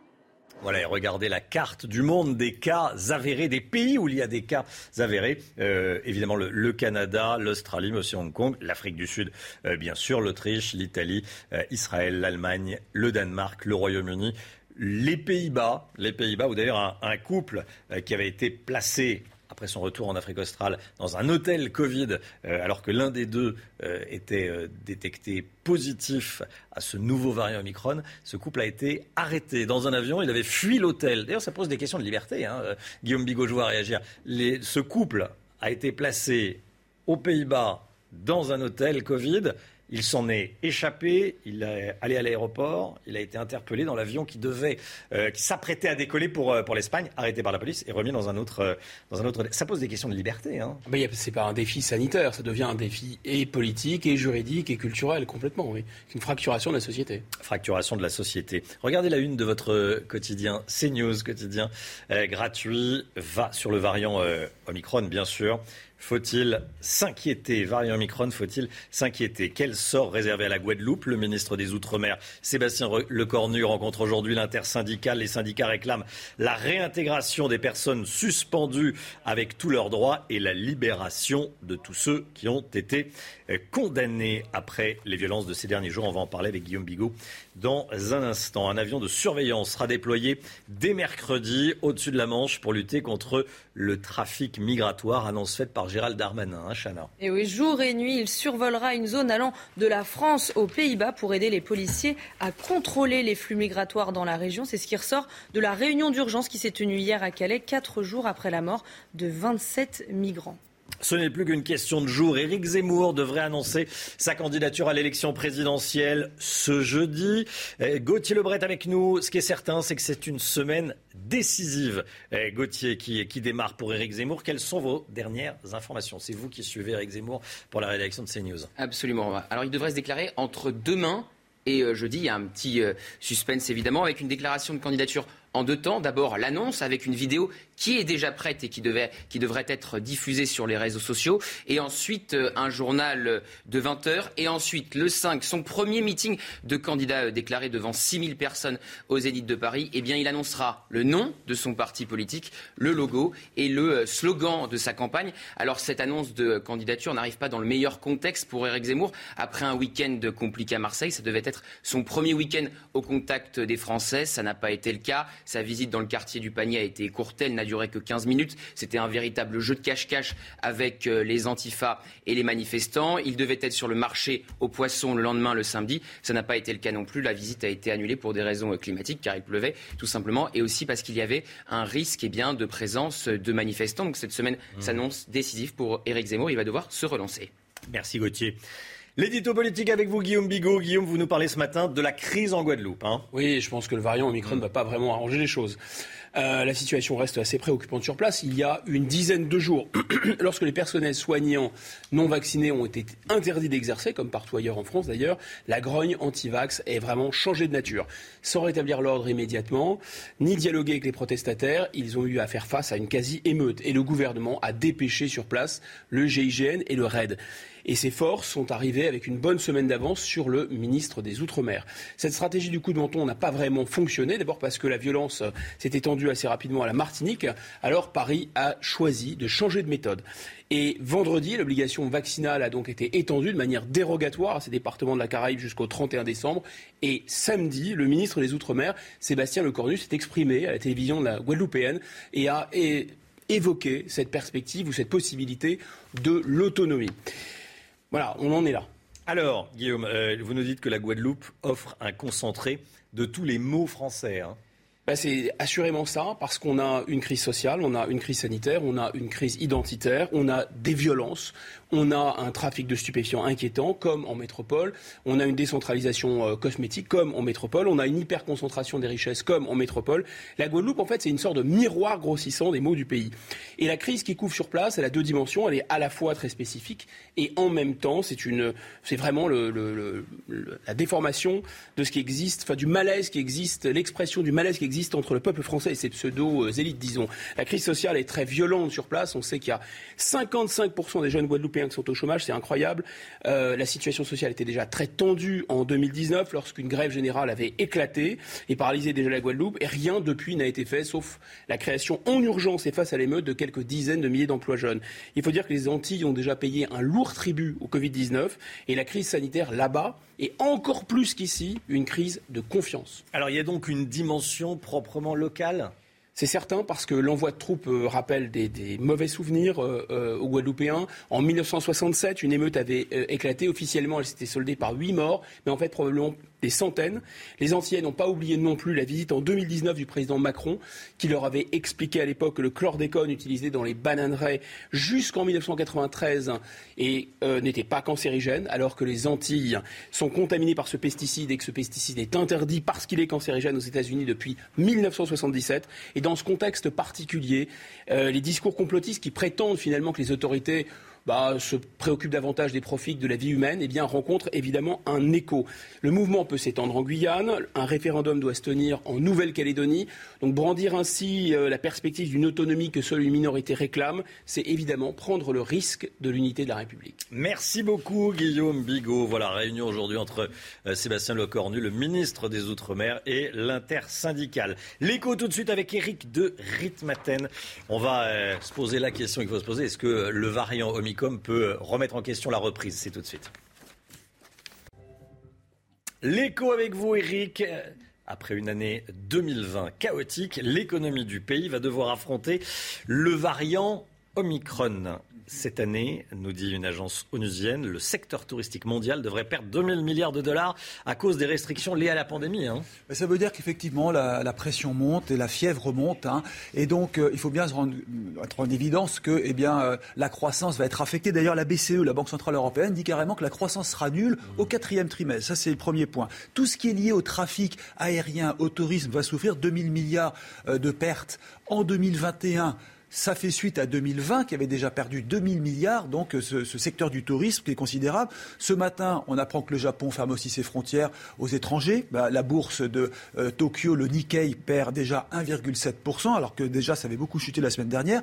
Vous avez le secteur du commerce aussi qui s'ouvre. Quand vous regardez les grands gérants de centres commerciaux comme Unibail, par exemple, Westfield, eux, ils sont aussi en chute libre et ils continuent de baisser parce qu'ils avaient souffert déjà jusque-là. On pensait que ça allait redémarrer avec les fêtes de Noël. Et s'il y a des jauges, des restrictions, des contraintes, ça risque d'être très difficile. Oui, il y aura un impact sur la consommation. Alors, la France, maintenant, mmh. vous allez me demander, euh, eh bien, Bruno Le Maire, lui, est plutôt optimiste pour l'instant. Il relativise. Il était au congrès de Futurapolis à Toulouse ce week-end et il a dit qu'on était bien armé en France pour lutter contre cette crise. Il le dit carrément, on n'en veut pas des jauges, on n'en veut pas des confinements. Ça veut dire que la campagne de vaccination doit continuer, s'accélérer. D'ailleurs, les Français y adhèrent, ils se bousculent pour avoir cette troisième dose. On va voir bien sûr si elle est efficace. En Suisse, pareil, on était anti-vaccin, il y avait des mouvements anti-pass sanitaire. Eh bien, basculement complet ce week-end où il y avait un référendum. 63% des Suisses ont accepté ce pass, donc oui à la vaccination. Alors ça veut dire que les confinements, on n'en veut plus. L'économie, euh, est-ce qu'elle va résister? Ça, c'est la grande question. En Allemagne, on fait déjà des prévisions. La Bundesbank a dit que tout cela allait faire chuter de 0,8 points euh, de, PIB, donc l'économie, hein, moins 0,8. Ça fait quoi, moins 0,8 26 milliards de moins donc pour euh, les caisses de l'État allemand. En France, on n'en est pas là. Le seul grand problème en France, c'est la pénurie qui risque de s'accentuer. Ça, Bruno Le Maire le dit. Pénurie de jouets, pénurie de composants électroniques qui bloquent les usines. Mais là, qu'est-ce que vous voulez On paye les erreurs du passé à avoir trop délocalisé. Et eh bien maintenant, la France paye cher cette facture, et aura du mal à remonter la pente. En tout cas, ça prendra des années pour réinstaller des industries dans le pays. Olivier Benkemoun, bonjour Olivier. Euh, on va aller avec vous au, au musée d'Orsay pour parler peinture et cinéma. C'est tout de suite. Révélation ah ce matin, Olivier, comment le cinéma a pillé la peinture. Exactement. Bon, il y a une très belle expo en ce moment au, musée d'Orsay. On a envie d'aller au musée d'Orsay, il fait tellement froid. Qui euh, compare les images des premiers films et des tableaux euh, réalisés euh, à la même époque. Qui a inspiré qui? Moi, je me suis toujours dit, les peintres qui étaient en train de perdre la main sur l'image animée ont sans doute adapté leur cadrage, ont mis du mouvement dans, dans leur peinture, comme dans, dans, le tableau que vous à apercevoir dans un moment. Regardez ce tableau-là. C'est du cinémascope. C'est du cinémascope, c'est hyper large. Le mouvement, les soldats qui tombent, etc. Le sang, tout, on dirait du Tarantino. Bon, non, en fait, c'est l'inverse qui s'est passé. C'est le cinéma qui allait piller les peintures. Et vous allez voir un tableau en particulier très académique qui s'appelle La fuite en, Égypte. C'est un tableau euh, de Luc Olivier Merson, peintre donc très académique, qu'il a réalisé avant l'arrivée du cinéma. Et ce tableau est une grande histoire avec le cinéma. Il a été totalement pillé, mais alors pillé. C'est un tableau qui a été le plus plagié peut-être par le, cinéma des premiers temps. Cinq, six films en fait de cette période, réalisés par les frères Lumière, par Méliès, par Alice Guy. Et en 1910, euh, le peintre porte plainte contre Gaumont pour plagiat. Et ce qui est intéressant, c'est de voir que ça n'arrive qu'en 1910, alors que ça fait 15 ans en fait que tout le monde euh, pioche allègrement et refait ce, ce tableau. Mais jusque-là, le cinéma n'était pas considéré comme de l'art. Eh le cinéma n'était pas considéré comme de l'art avec un, avec un grand A. Il se trouve qu'après, c'est devenu, c'est devenu le, truc le plus populaire qui, existe. Ben, ensuite, donc, tout a changé. Euh, regardez la, manière dont, les, dont les peintres ont, capturé le, mouvement. C'est quand même amusant. Il a fallu trouver, des trucs. Loïc euh, fallait reconnaître ça, c'est des images. Voilà. Hop, comment on a fait avec de, la sculpture. C'est ça que montre, en fait, cette exposition. Comment les cadrages ont changé. Comment, par exemple, des, des personnages qui regardent des trains. la, la ville est en train de changer. Eh ben on, a, animé en quelque sorte les cadrages. En fait, les peintres ont inventé des nouvelles techniques. Ça passe généralement par des cadrages qui coupent euh, des personnages en train de rentrer, en train de sortir de l'image, euh, également des effets de très gros plans ou au contraire de perspectives euh, fuyantes accélérées, qui viennent notamment de la photographie, qui permettent aux artistes de donner le sentiment aux spectateurs de la peinture qu'il est pris dans le mouvement de la ville. Voilà, dans le mouvement de la ville, le, mouvement sans bouger. C'est euh, donc cette exposition. Enfin, le cinéma, c'est au, musée d'Orsay jusqu'au 16 janvier. Et puis toujours pour les amateurs d'art, d'objets, de design, de joaillerie et d'antiquité. À la fin de la semaine, un rendez-vous incontournable euh, que vous avez vu, c'est la, Biennale des, Beaux-Arts cette année. C'est dans ce, nouvel endroit, euh, le Grand Palais éphémère. Voilà. Merci Olivier.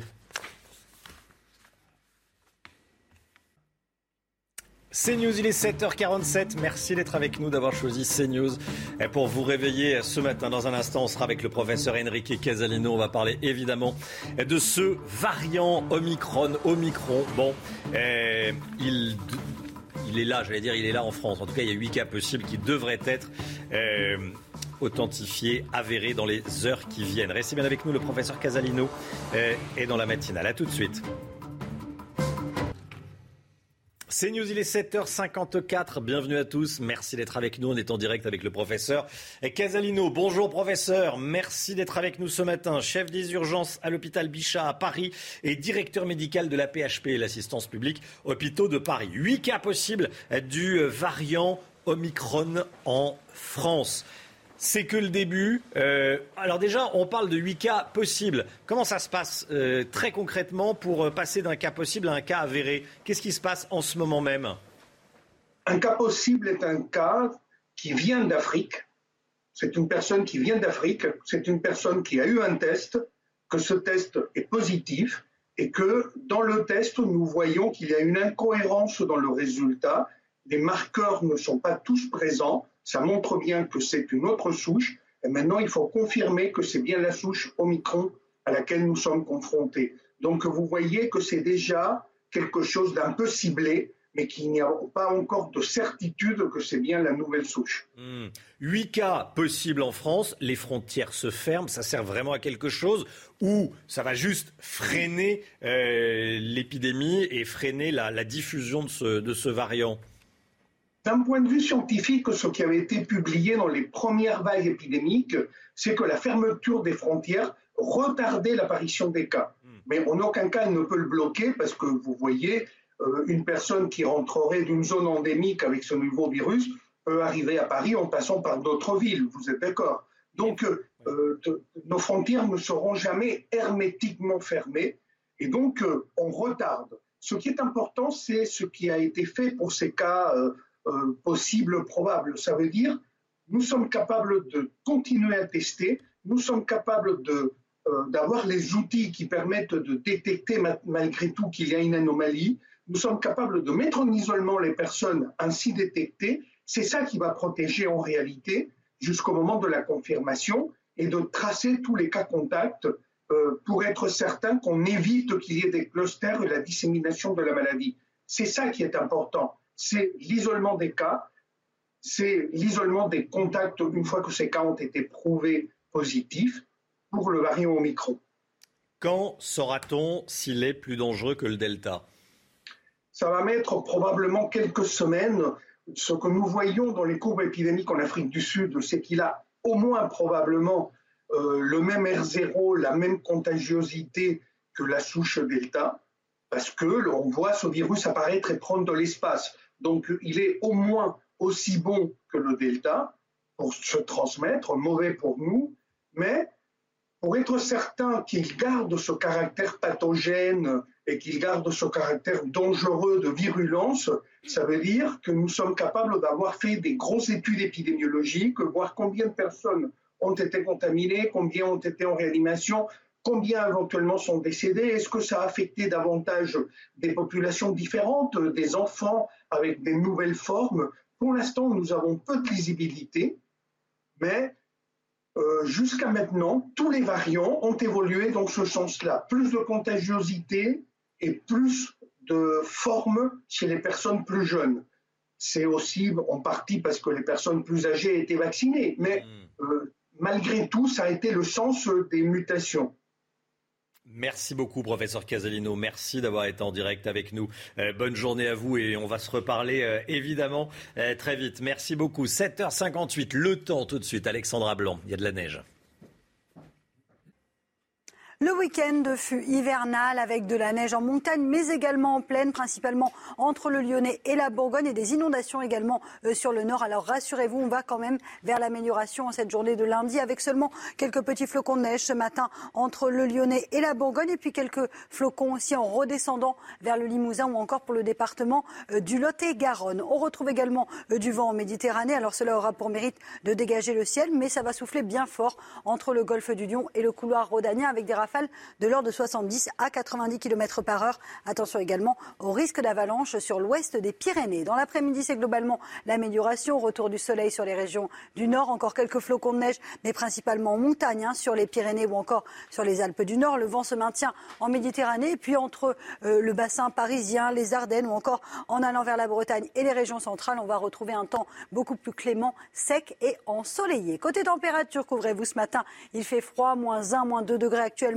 entre la Bourgogne et le nord-est. Un petit degré seulement le long de la Garonne. Et dans l'après-midi, on est clairement en dessous des normales de saison. 3 à 4 degrés entre la Bourgogne et la Franche-Comté. Seulement 6 petits degrés euh, pour Toulouse ou encore 4 degrés à Lyon. La suite du programme, conditions météo toujours hivernales tout au long de la semaine avec donc de la neige, du vent et surtout une dégradation avec le retour des flocons de neige attendus en pleine pour la journée de jeudi. C'est News, il est 8h pile. Bienvenue à tous et merci d'être avec nous. On est le lundi 29 novembre. Le variant Omicron sous haute surveillance partout dans le monde. 8 cas possibles pour le moment pas encore avéré euh, en France. Huit personnes qui se sont rendues en Afrique australe dans les 14 derniers jours. On y revient dans un instant. Dans l'actualité, il y a également euh, ce délinquant de 16 ans interpellé après l'agression au couteau d'un couple dont l'homme est policier. Il était hors service. L'autre agresseur est toujours en fuite. Les deux individus violents ont commencé à se montrer désagréables avec la jeune femme avant que la situation ne dégénère dramatiquement. La France demande à l'Angleterre d'être moins attractive pour les migrants en réformant son marché du travail. On va y revenir.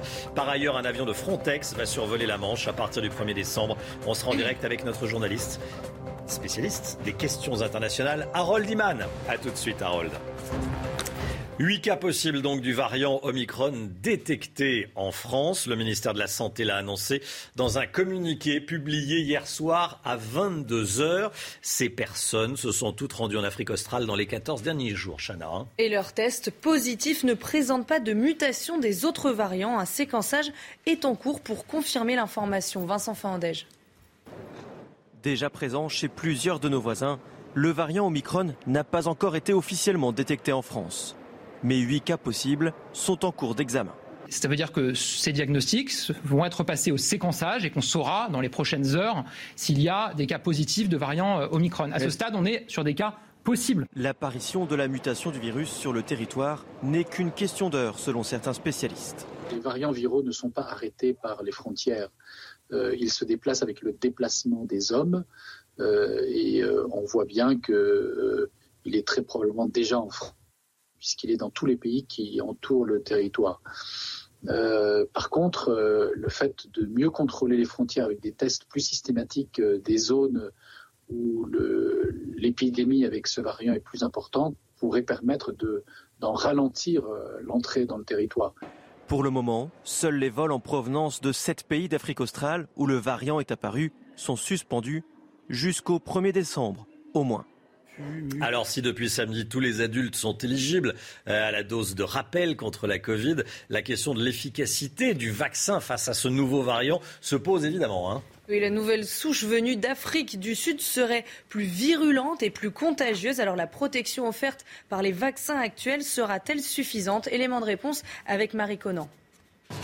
Le gouvernement l'admet, impossible pour le moment d'évaluer l'efficacité des vaccins actuels face à l'Omicron, nouveau variant venu d'Afrique du Sud.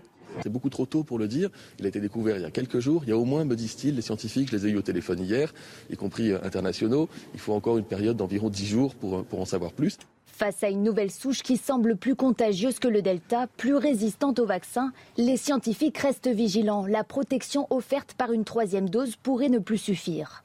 Ce que l'on peut craindre, c'est qu'il y ait une diminution de l'efficacité. Euh, ceci dit, jamais on, imagine pour l'instant que l'efficacité des vaccins actuels va, revenir à zéro. Et, donc euh, reste d'actualité la vaccination actuelle, en attendant peut-être un complément de vaccination euh, pour ce type de variant.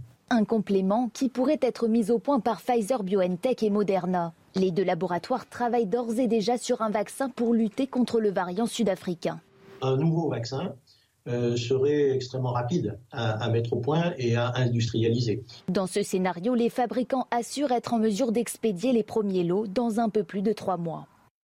Cette histoire aux Pays-Bas, un couple arrêté dans un avion après avoir fui sa quarantaine.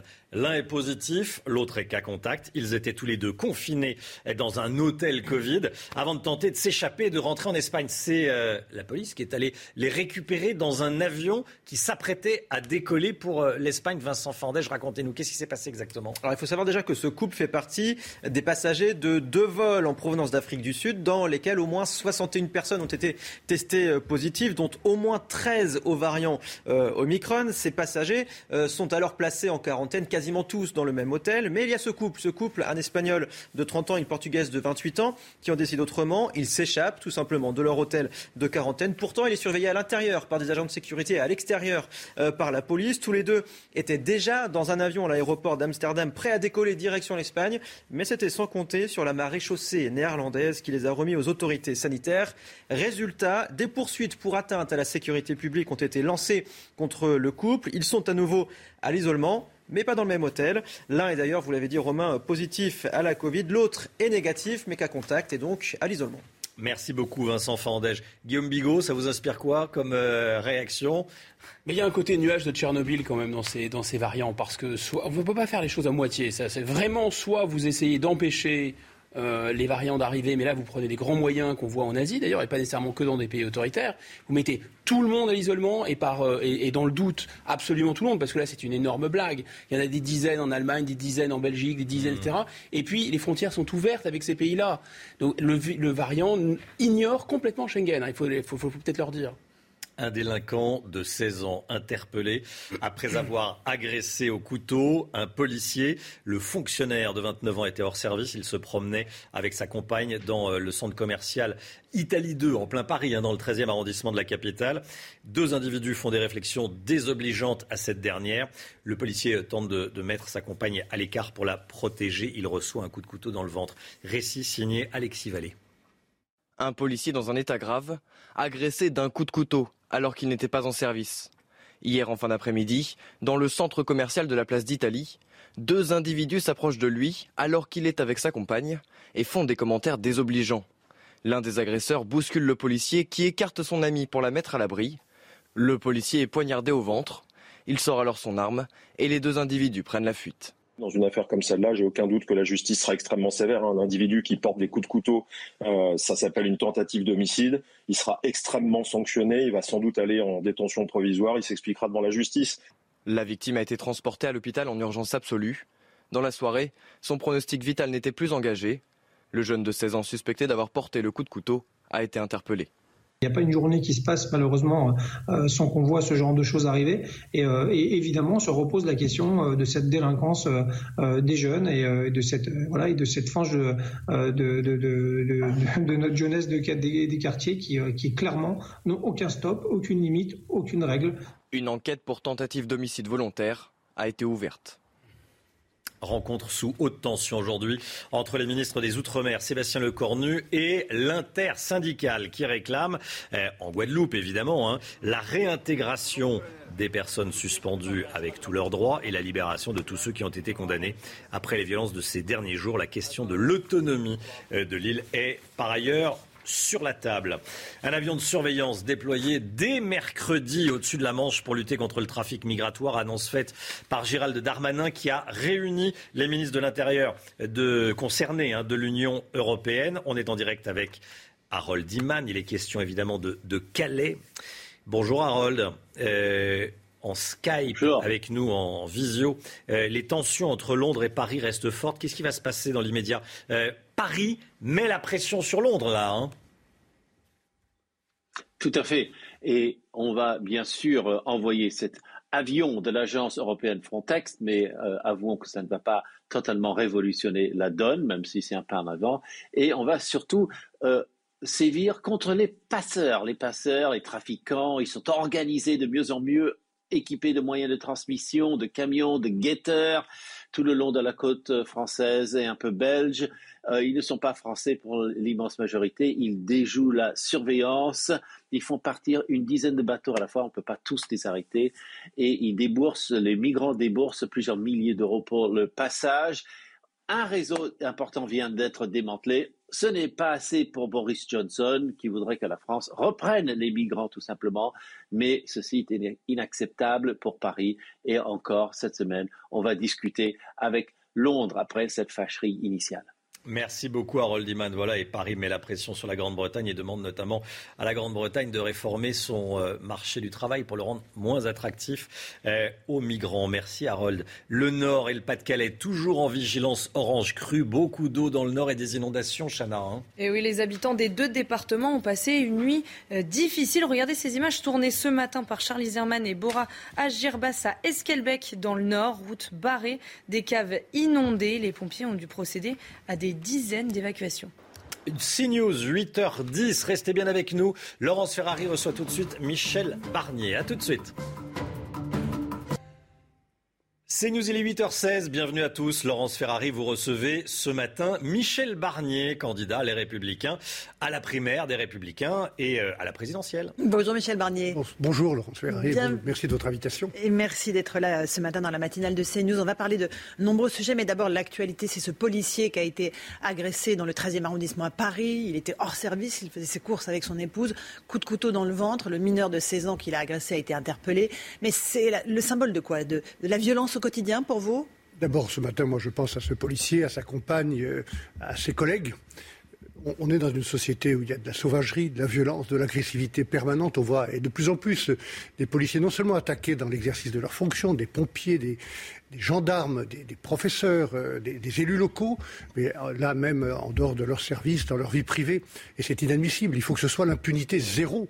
Et donc, toute personne qui agresse un, policier ou un gendarme doit passer sa nuit en prison le jour même, une comparution immédiate. D'ailleurs, j'ai proposé que pour euh, aller plus vite, on, systématise la comparution immédiate et qu'on passe de, un juge, de trois juges à un juge. On pourrait tripler le nombre de comparutions immédiates. Mais il faut que ce soit l'impunité zéro et qu'on sache que désormais, on ne va plus accepter euh, que l'autorité de l'État, la sécurité publique, la tranquillité des gens soient remises en cause. Et c'est la première mesure presque préalable euh, du projet que je veux porter pour l'élection euh, présidentielle. C'est-à-dire que dans le cas de ce jeune de 16 ans, il faudrait qu'il dorme en prison le, soir même. Et ça doit être clair et tout le monde doit le savoir. Tous ces, ces, personnes qui commettent des délits doivent savoir que si on attaque une personne qui est en uniforme, quelle qu'elle soit, détentrice de l'autorité publique, c'est le soir même en prison.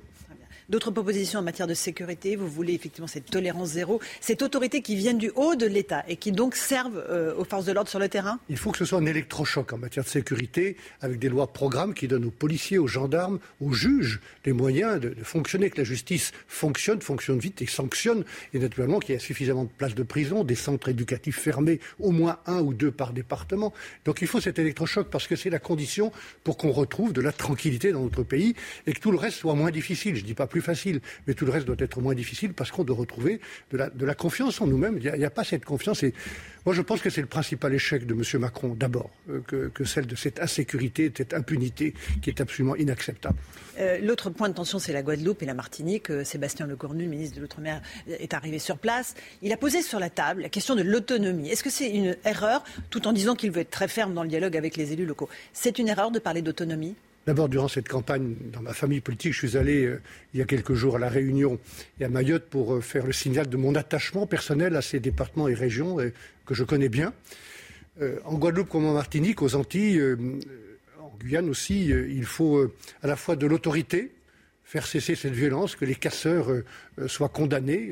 il y a des agressions contre des policiers, des agressions contre des journalistes qui sont inacceptables. Il faut du dialogue et puis il faut du sang-froid il faut du sang-froid. Et ce que je trouve, c'est que le gouvernement euh, improvise un peu, improvise à la fois dans la gestion de la pandémie, euh, ne fait pas suffisamment confiance, n'explique pas suffisamment, et puis euh, ouvrir un débat au petit matin parce que des casseurs ont, été violents sur l'autonomie ou sur les questions institutionnelles, je trouve que c'est de l'improvisation. Il faut faire attention.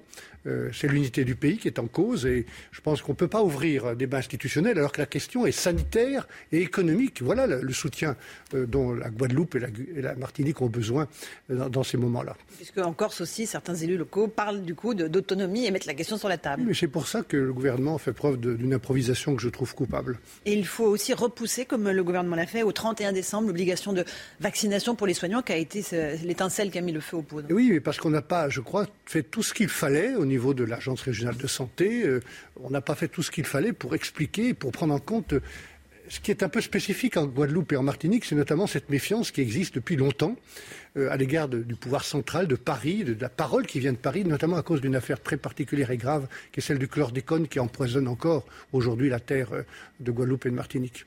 Euh, le Covid, évidemment, euh, et euh, l'inquiétude majeure en, ce lundi avec le variant Omicron qui, évidemment, est déjà présent et en Europe et aussi en France. Vous redoutez que nous soyons face à de nouvelles mesures restrictives fortes, couvre-feu, confinement C'est un, Attention, les Français ont été très responsables. Ils ont fait preuve de beaucoup d'esprit civique. Ils ont été très patients. Il y a eu beaucoup de morts, beaucoup de maladies, beaucoup de solitude aussi. Et donc, je pense qu'il faut leur faire confiance. Euh, bien sûr, euh, moi, dans une circonstance comme celle-là, je ne suis pas médecin, je ne vais pas m'improviser médecin euh, ni spécialiste. Il faut faire confiance aux autorités sanitaires, faire attention à ce microbe, prendre toutes les, ce, variant, pardon, prendre, toutes les précautions nécessaires. à nouveau, les gestes barrières sont nécessaires. Aller vers une troisième dose généralisée, et je crois que c'est le sens des mesures qui sont prises aujourd'hui, peut-être si la, vague de cette pandémie recommence, euh, à nouveau rétablir euh, la gratuité des, des tests. Absolument. Et euh, la vaccination obligatoire, vous y êtes défavorable? Je pense qu'il faut faire confiance aux gens. On ne va pas confiner des personnes parce qu'elles ne sont pas euh, vaccinées. Euh, le, bon outil, c'est le, le pass sanitaire, parce que c'est un outil pour la vaccination. Est-ce qu'il faut fermer nos frontières? Est-ce que ça sert à quelque chose de fermer nos frontières pour stopper l'arrivée du virus? Non, ça ne sert pas. il faut empêcher des vols qui viennent de régions qui sont touchées gravement, comme c'est le cas de l'Afrique du Sud. Mais les frontières européennes doivent être ouvertes et on doit mieux gérer ensemble cette crise, mieux qu'on ne l'a fait au début de cette crise. Il y a des leçons à tirer en termes de mutualisation des moyens, de, mesures communes à prendre, de solidarité médicale. Euh, vous dites que nos frontières doivent rester ouvertes. Elles le sont, elles le sont peut-être même un peu trop, vu les vagues migratoires euh, qui, euh, qui, arrivent. On a la crise des migrants à Calais, avec ce drame épouvantable, 27 morts dans le naufrage d'une embarcation. Que faut-il faire face à nos interlocuteurs britanniques qui se sont mal comportés à l'égard de la France? C'est une autre question que celle de la pandémie. J'entendais Nata Bouchard, euh, la, maire de Calais, exprimer euh, son accord avec la mesure qui vient d'être prise par les ministres européens d'une surveillance aérienne de la côte. Un avion de Frontex. Je l'attendais dire aussi qu'il faut créer des centres d'accueil pour ces réfugiés un peu partout en Europe. On ne peut plus en mettre dans cette région littorale, il y en a beaucoup trop. Et puis, il faut euh, à coup sûr assurer, c'est une de mes propositions à propos de l'immigration, de ce moratoire que j'ai proposé, accompagné d'un référendum, contrôler nos frontières extérieures, parce que la frontière polonaise, c'est la nôtre, la frontière grecque, c'est la nôtre, la frontière italienne, c'est la nôtre. Il faut qu'elle soit contrôlée, il ne faut plus que ce soit des, frontières euh, passoires. Et puis, il faut, je pense, remettre à plat les accords euh, du Touquet, qui n'ont pas été dans la négociation du Brexit, je le dis en passant. Je n'ai pas eu à négocier cet accord. C'est un accord bilatéral entre les Anglais et nous, mais qui ne fonctionne pas. Je trouve que les Anglais se comportent de manière provocante. On n'a pas besoin de provocation de la part de M. Johnson. On en a suffisamment contre nos pêcheurs euh, en Irlande. Euh, il faut euh, de la coopération. Et je pense que ça serait bien inspiré de la part de M. Johnson d'être dans cet esprit de coopération. Remettre à plat les accords du Touquet, ça serait dire aux Anglais de reprendre leurs frontières. parce que le drame de ces migrants, c'est qu'ils n'ont aucune possibilité de déposer une demande d'asile. oui, je pense que la logique, la, la responsabilité serait que toutes ces personnes qui veulent aller au Royaume-Uni et qui ne veulent pas rester chez nous, eh bien leur demande d'asile soit instruite au Royaume-Uni. Donc il faut les laisser passer la Manche?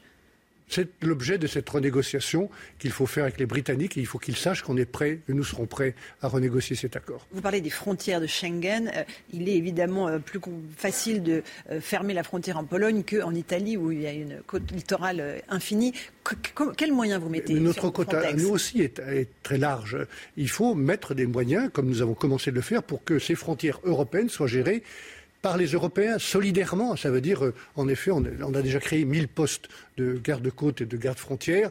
Avec Frontex, il faut peut-être doubler ce, chiffre de, garde-côte et de garde-frontières européens qui viennent soutenir l'Italie, la Grèce, euh, parfois nous-mêmes, comme on le voit à Calais avec un avion euh, affrété par, Frontex. Donc euh, c'est la solidarité. Il faut que ces frontières. On doit construire une vraie politique d'immigration européenne qui n'existe pas et nous devons, nous, faire une politique nationale d'immigration. C'est ce que je propose. Est-ce que vous pensez que l'Europe est capable de s'entendre sur cette question migratoire? Elle ne l'a pas été jusqu'à présent. Oui, c'est aussi pourquoi je pense être utile comme président de la République, parce que j'ai travaillé avec tous ces chefs d'État que je connais bien, la plupart sont des amis, j'ai travaillé avec eux pendant quatre ans, j'étais à leur table du Conseil européen. Il va falloir négocier sur plein de sujets, vous savez, la protection de notre agriculture, la protection de notre énergie nucléaire, euh, l'industrie, euh, moins de naïveté dans nos échanges commerciaux, et puis de vraies frontières européennes.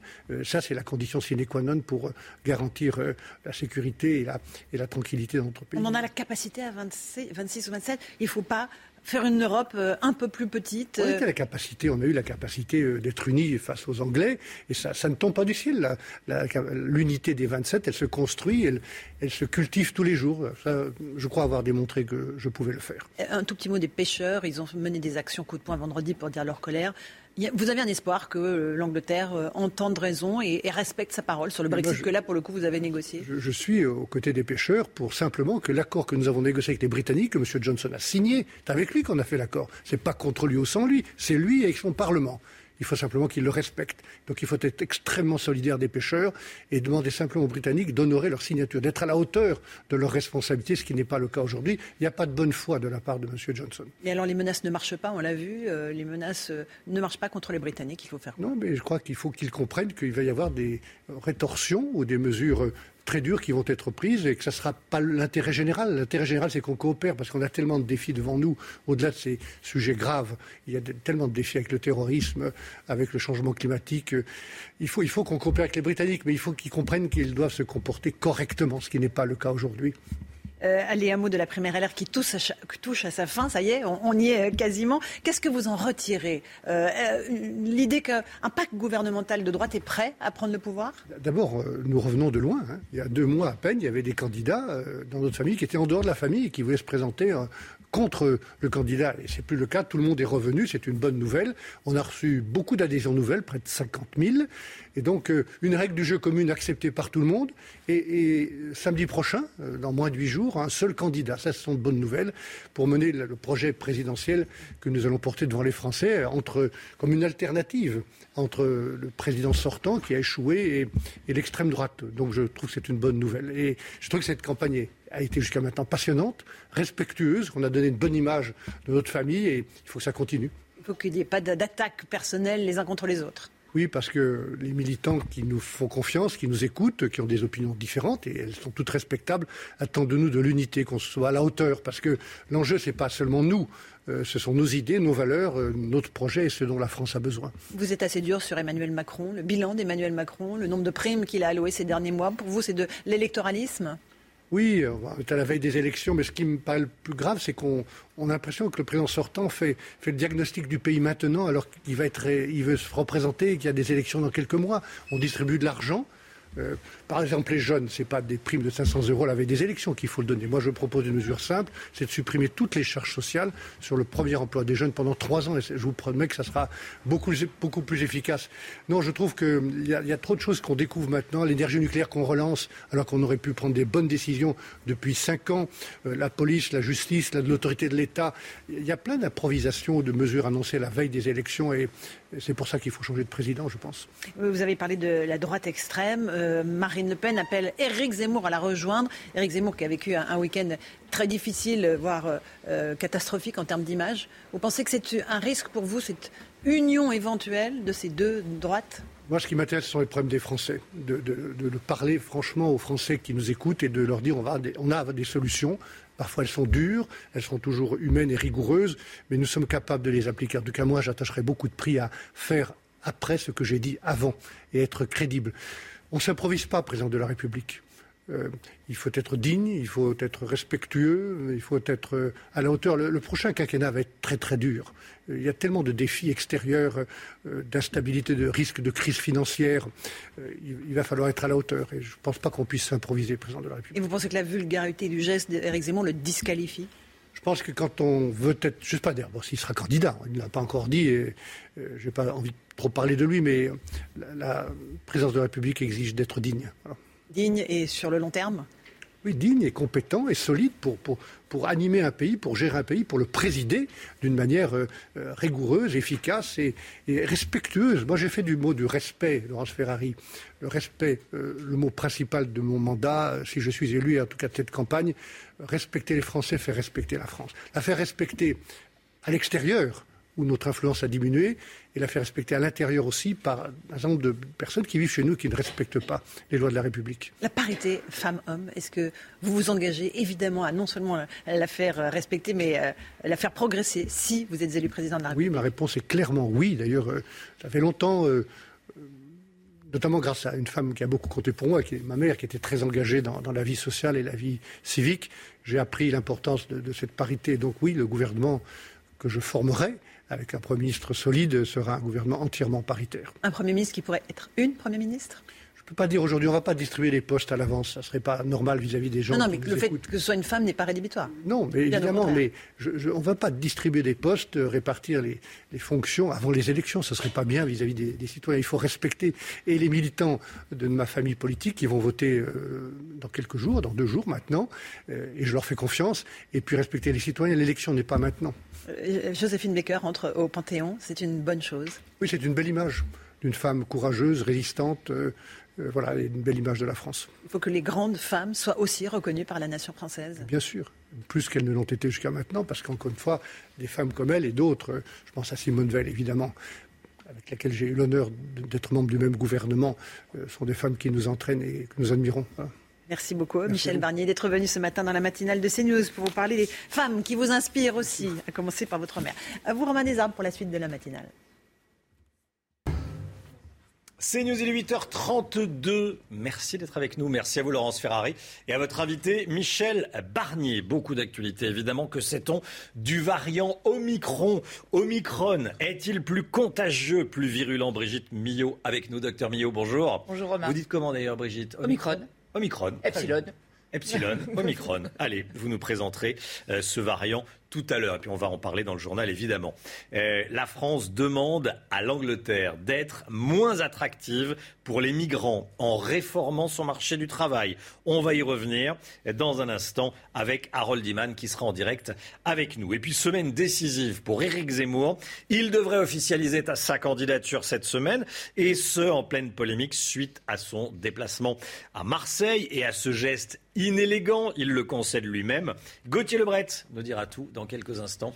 A tout de suite, Gauthier. Tout d'abord, cette histoire un délinquant de 16 ans interpellé après avoir agressé, agressé un policier à l'arme blanche. Le fonctionnaire de 29 ans était hors service. Il se baladait hier soir dans un centre commercial en plein Paris, dans le 13e arrondissement. C'est le centre commercial Italie 2, avec sa compagne. Lorsque deux individus ont fait des réflexions désobligeantes à cette dernière, le policier a écarté sa compagne pour la protéger. Et il a reçu un coup de couteau dans le ventre. Il a décliné euh, son identité, enfin son identité, en tout cas sa fonction de policier, et sorti une arme. C'est là que les deux agresseurs euh, sont partis. L'un des deux a été interpellé. Il a 16 ans. Hein. Il a seulement 16 ans. On est en direct avec François Bersani. Bonjour. Vous êtes porte-parole euh, du syndicat Unité SGP Police Île-de-France. Merci d'être avec nous. François Bersani, qu'est-ce que vous réclamez à l'encontre de ce suspect de 16 ans qui est déjà connu des services de police hein, et il avait un couteau sur lui? Alors, si vous le permettez, Romain, je voudrais déjà bah, apporter tous euh, mes bons voeux de, rétablissement au nom de mon organisation à, notre, à collègue et soutenir euh, sa famille, ses proches et, ses collègues. Euh, ce fait, bah, c'est une nouvelle illustration de l'ultra-violence chez les jeunes. Hein. Nous avions là une bande de 4 à 5 individus, tous, mineurs, et qui, en, bande ou en meute, s'en sont pris à, un homme isolé qui voulait protéger sa compagne. nous, ce que nous attendons, c'est une fermeté dans la réponse pénale, mais euh, nous savons très bien qu'aujourd'hui, euh, le code de procédure pénale et le code de pénal pour les mineurs est, euh, mérite d'être totalement revu, avec toujours cette minorité à, 16 ans qui permet à échapper, qui permet d'échapper à, la moitié de, la peine, puisqu'il y a l'excuse de l'excuse de minorité. On va être très attentif, en effet, à la, à la suite judiciaire qui sera donnée à cette tentative d'homicide. J'aurais dû commencer par là, mais vous avez euh, donné quelques informations. Euh, est-ce que vous avez, quelles sont vos dernières informations sur l'état de santé de votre collègue? Euh, Son pronostic vital était engagé, il ne l'est plus. les dernières infos? Écoutez, en effet, euh, notre collègue est en train de, se battre euh, courageusement. Il faut rappeler que les coups de couteau qu'il a reçus étaient euh, placés tout à fait au niveau du cœur, puisqu'il a eu la plèvre abîmée, le foie, les reins. Donc il va y avoir maintenant une longue période de, convalescence, de, rémission. Ça n'était donc pas un coup, anodin porté sur une partie un peu annexe du corps humain. Il y avait bien là une intention de tuer, de tuer cet homme alors on, ne sait pas pour l'instant si au moment du coup euh, la, connaissance de la profession de notre collègue était connue de l'auteur, mais en tout cas ça n'excuse en, tout cas rien du tout. Et c'était véritablement l'intention de tuer euh, un homme pour un mauvais regard, pour un différent. Ce qu'on s'aperçoit aujourd'hui, c'est que pour régler aujourd'hui euh, des différends, des conflits, eh bien, on en vient tout de suite à l'arme blanche euh, pour euh, prendre le pas sur, sur autrui. Et ça, c'est plus qu'inacceptable. Monsieur Darmanin a, dit que cette tentative d'assassinat était inacceptable. Le mot inacceptable est même faible. Oui, inacceptable, qui ne peut pas être accepté. Euh, bon, merci beaucoup François Bersani. Merci d'avoir été en direct euh, avec nous euh, ce matin et de nous avoir donné les dernières informations sur l'état de santé de votre, de votre collègue, ce qui est quand même le, principal. Et puis ensuite, il y a le sort réservé à cet agresseur présumé de, 16 ans, connu des, services de police, hein, Guillaume Bigot. C'est exactement ce que les Français, ce qui est devenu alors inacceptable, c'est devenu insupportable. C'est-à-dire que le policier euh, est en train de se promener, en l'occurrence, enfin, c'est un couple qui est en train de se promener dans un centre commercial, euh, comme des millions de couples le, week-end, vont aller faire peut-être des courses de Noël, ou en tout cas se promener, se balader. Et c'est une situation anodine et qui dégénère comme ça en drame. Oui, les sociologues de plateau nous expliquent en général euh, qu'il y a un peu moins d'homicides sur le long terme. Parfois, c'est pas faux, en mm. fait, mais simplement, il faut bien regarder qu'il y a des tentatives d'homicide qui sont en totale explosion et des actes de violence gratuits qui sont en totale explosion. Donc je pense que c'est très difficile de comprendre la différence entre un, disons, un fait divers et un phénomène de société.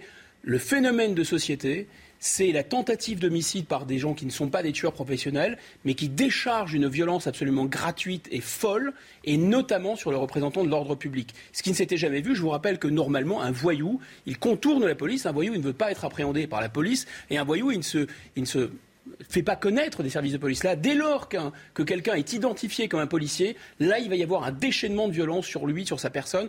Là, on est vraiment dans un phénomène de société. Alors, semble-t-il, il a donné ce coup de couteau et c'est quand le policier a décliné sa fonction que les deux agresseurs sont, euh, sont, sont, partis et qu'il a, sorti, euh, qu'il a sorti son arme.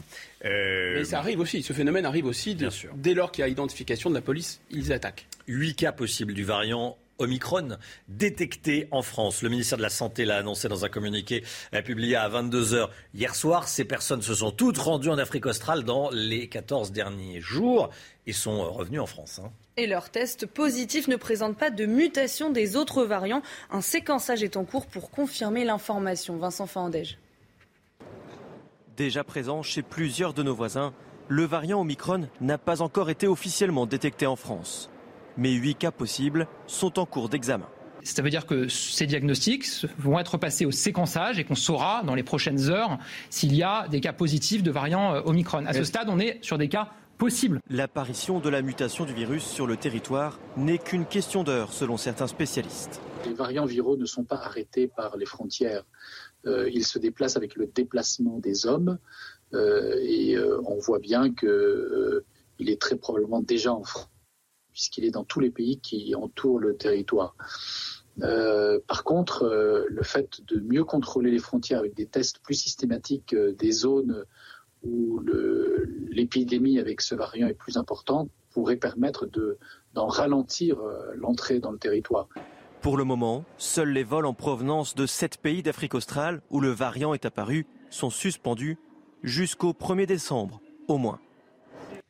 Aux Pays-Bas, un couple a été arrêté dans un avion après avoir fui sa quarantaine. L'un est positif, l'autre cas contact. Ils étaient tous les deux confinés dans ce qu'on va appeler un hôtel Covid, hein, Chana. Et oui, avant de tenter de s'échapper et de rentrer en Espagne, l'avion s'apprêtait à décoller lorsque les autorités néerlandaises sont intervenues. Le couple de trentenaires a été remis aux autorités sanitaires et je rappelle que vendredi, 13 personnes sur 61 testées positives avaient été contaminées au nouveau variant Omicron. Ils revenaient tous d'Afrique australe. Et puis regardez ce tweet du président de la République qui euh, s'est fait euh, vacciner. Troisième dose de rappel. Rappel vaccinal, check vaccin contre la grippe, check, c'est bon, euh, c'est fait. Il se fait vacciner également contre la grippe, tiens, le président de la République. Voilà, on saura tout, euh, c'est la transparence la plus euh, totale. un avion de surveillance déployé dès mercredi au-dessus de la Manche pour lutter contre le trafic migratoire. Annonce faite par Gérald Darmanin. Jour et nuit, cet avion survolera une zone allant de la France aux Pays-Bas pour aider les policiers à contrôler les flux migratoires dans la région. C'est ce qui ressort de la réunion d'urgence qui s'est tenue hier à Calais, quatre jours après la mort de 27 migrants. On est en direct avec Harold Iman. Eh, bonjour Harold. Les tensions entre Paris et, Londres restent fortes. Qu'est-ce qui va se passer dans l'immédiat? Alors, euh, c'est une bagarre diplomatique, vous le disiez. Boris Johnson voudrait que euh, la France reprenne tous les migrants qui atteignent l'Angleterre. Mais alors la question se pose, pourquoi est-ce que tant de migrants veulent y aller? Et comme le dit le ministre de l'Intérieur, Gérald Darmanin, euh, la Grande-Bretagne, enfin le Royaume-Uni, doit légiférer pour accepter moins de migrants. Car oui, on ne lutte pas assez contre le travail au noir là-bas, on a besoin de main-d'œuvre, donc on laisse rentrer des migrants, ce qui fait un appel d'air sur euh, tout le continent européen. Et c'est là le paradoxe, ce n'est que maintenant qu'une loi restrictive passe devant le Parlement à Westminster si elle est adoptée, eh bien, l'Angleterre sera moins attractive sur le papier, du moins. Merci beaucoup, Harold Iman. Une rencontre euh, sous haute tension aujourd'hui entre le ministre des Outre-mer, Sébastien Lecornu, et l'intersyndicale en Guadeloupe, hein, Chana. les syndicats réclament la réintégration des personnes suspendues avec tous leurs droits et la libération de tous ceux qui ont été condamnés après les violences de ces derniers jours. La question de l'autonomie de l'île est aussi euh, sur la table. Le gouvernement se dit prêt à discuter, mais pas question de lever l'obligation vaccinale des soignants. Ce n'est plus qu'une question de jours. Éric Zemmour devrait annoncer sa candidature dans les jours qui viennent, peut-être les heures qui viennent, a priori dans les jours qui viennent. Euh, c'est une semaine décisive qui débute euh, pour Éric Zemmour, Gauthier Lebret, vous qui suivez euh, le polémiste, écrivain. quelles sont vos dernières informations sur la candidature Zemmour? Gauthier Alors Romain, il devrait annoncer sa candidature entre demain et jeudi, une annonce en deux temps. D'abord, une vidéo qui est prête de déclaration de candidature et ensuite un journal de 20 heures. Et puis, rendez-vous au Zénith le 5 décembre où il annoncera le nom de son parti, le logo et le slogan de sa campagne. Et d'ailleurs, ces équipes se réunissent eh bien, cet après-midi dans son euh, QG parisien. Alors, ce n'est pas le meilleur moment pour Éric Zemmour, pas le meilleur contexte pour annoncer euh, sa euh, candidature. Après son week-end bien compliqué à Marseille, de l'aveu même de ses équipes, sa déambulation dans le quartier du Panier a été écourtée. Elle n'a duré que 15 minutes. Il devait rencontrer des commerçants et des habitants. Il n'a rencontré strictement personne. Ensuite, il devait être le lendemain au marché aux poissons. Là aussi, visite annulée pour des raisons climatiques. Et puis, parce que, eh bien, il y avait encore une nouvelle fois un risque de présence de manifestants. Et puis évidemment, cette dernière image inélégante de l'aveu même d'Éric Zemmour, cet échange de, doigts d'honneur. Et donc, pour ne pas rester sur cette image polémique, eh bien, Éric Zemmour devra organiser une dernière déambulation, une dernière visite avant le Zénith le 5 décembre. Gauthier Lebret, merci Gauthier. Euh, le Nord et le Pas-de-Calais toujours en vigilance orange crue. On regarde ensemble ces images tournées ce matin par nos équipes à Esquelbec. C'est dans le Nord, plusieurs caves inondées, des euh, habitants évacués. Écoutez cet habitant. Jamais vu. J'ai mon pigeonnier totalement là, tout, tous les communs, les écuries, tout est. J'ai que de l'eau partout. Euh, les voitures sont sous l'eau. Toutes les maisons sont plus de lits. On a eu des lits flottants, donc euh, tout. J'ai eu la chance d'avoir une maison à côté et je suis allé me coucher là-bas. Voilà, des dizaines d'évacuations. Ce sont des témoignages recueillis par, enfin, c'est un témoignage recueilli par Charles Iserman. Pierre Chasseret avec nous, euh, délégué général de 40 millions d'automobilistes. On parle évidemment voiture. Ce matin, vous nous révélez qu'il y a de plus en plus de départements qui reviennent aux 90 km heure. Il tombe comme des dominos. Il y a quelques années encore, au moment du 90 du 80 km/h, de ce passage à 80, on nous disait que c'était fini, que le 90 ne reviendrait jamais. 37 mmh. départements. Je vous laisse regarder sur la carte si vous êtes concerné et si euh, dans les autres départements limitrophes vous êtes concerné par ce retour progressif à 90 km/h. Eh bien, 37 départements aujourd'hui repassent à 90. C'est une très bonne nouvelle. Non, une très bonne nouvelle. Du côté de Paris, oui, effectivement, on est à 30. Comme nous dit Brigitte Millot, c'est peut-être le problème. C'est que 30, c'est une limitation de vitesse, mais on a du mal à l'atteindre. En tout cas, pour le reste de la France, le 90 fait son retour et assurément, ça va être aussi l'un des thèmes de campagne présidentielle. On attend tous les candidats à la présidentielle sur les questions de mobilité, notamment sur cette question du retour à 90. Dans les zones rurales, on y pense très, très souvent. Merci Pierre. Brigitte Millot, 30 km en centre-ville, bien sûr. Euh, les 90, c'est sur les, sur les nationales. Allez, la santé, euh, la santé tout de suite. Docteur Millot, euh, on parle du variant Omicron. Est-ce qu'il est plus contagieux, plus virulent? Présentez-nous ce variant, docteur. Oui, alors il a été découvert pour la première fois le 11 novembre. Ce qu'il y a de bien, c'est que 36 heures après, on avait déjà la carte du génome. Alors, je vais vous montrer en image pour ceux euh, à qui ça aurait échappé par hasard à quoi ressemble le SARS-CoV-2. Donc, on le voit, le virus c'est tout petit. Hein, un virus c'est tout petit, c'est 200 fois plus petit qu'une bactérie. Et autour, ce que vous voyez autour, là, c'était l'image d'avant, mais c'est pas grave.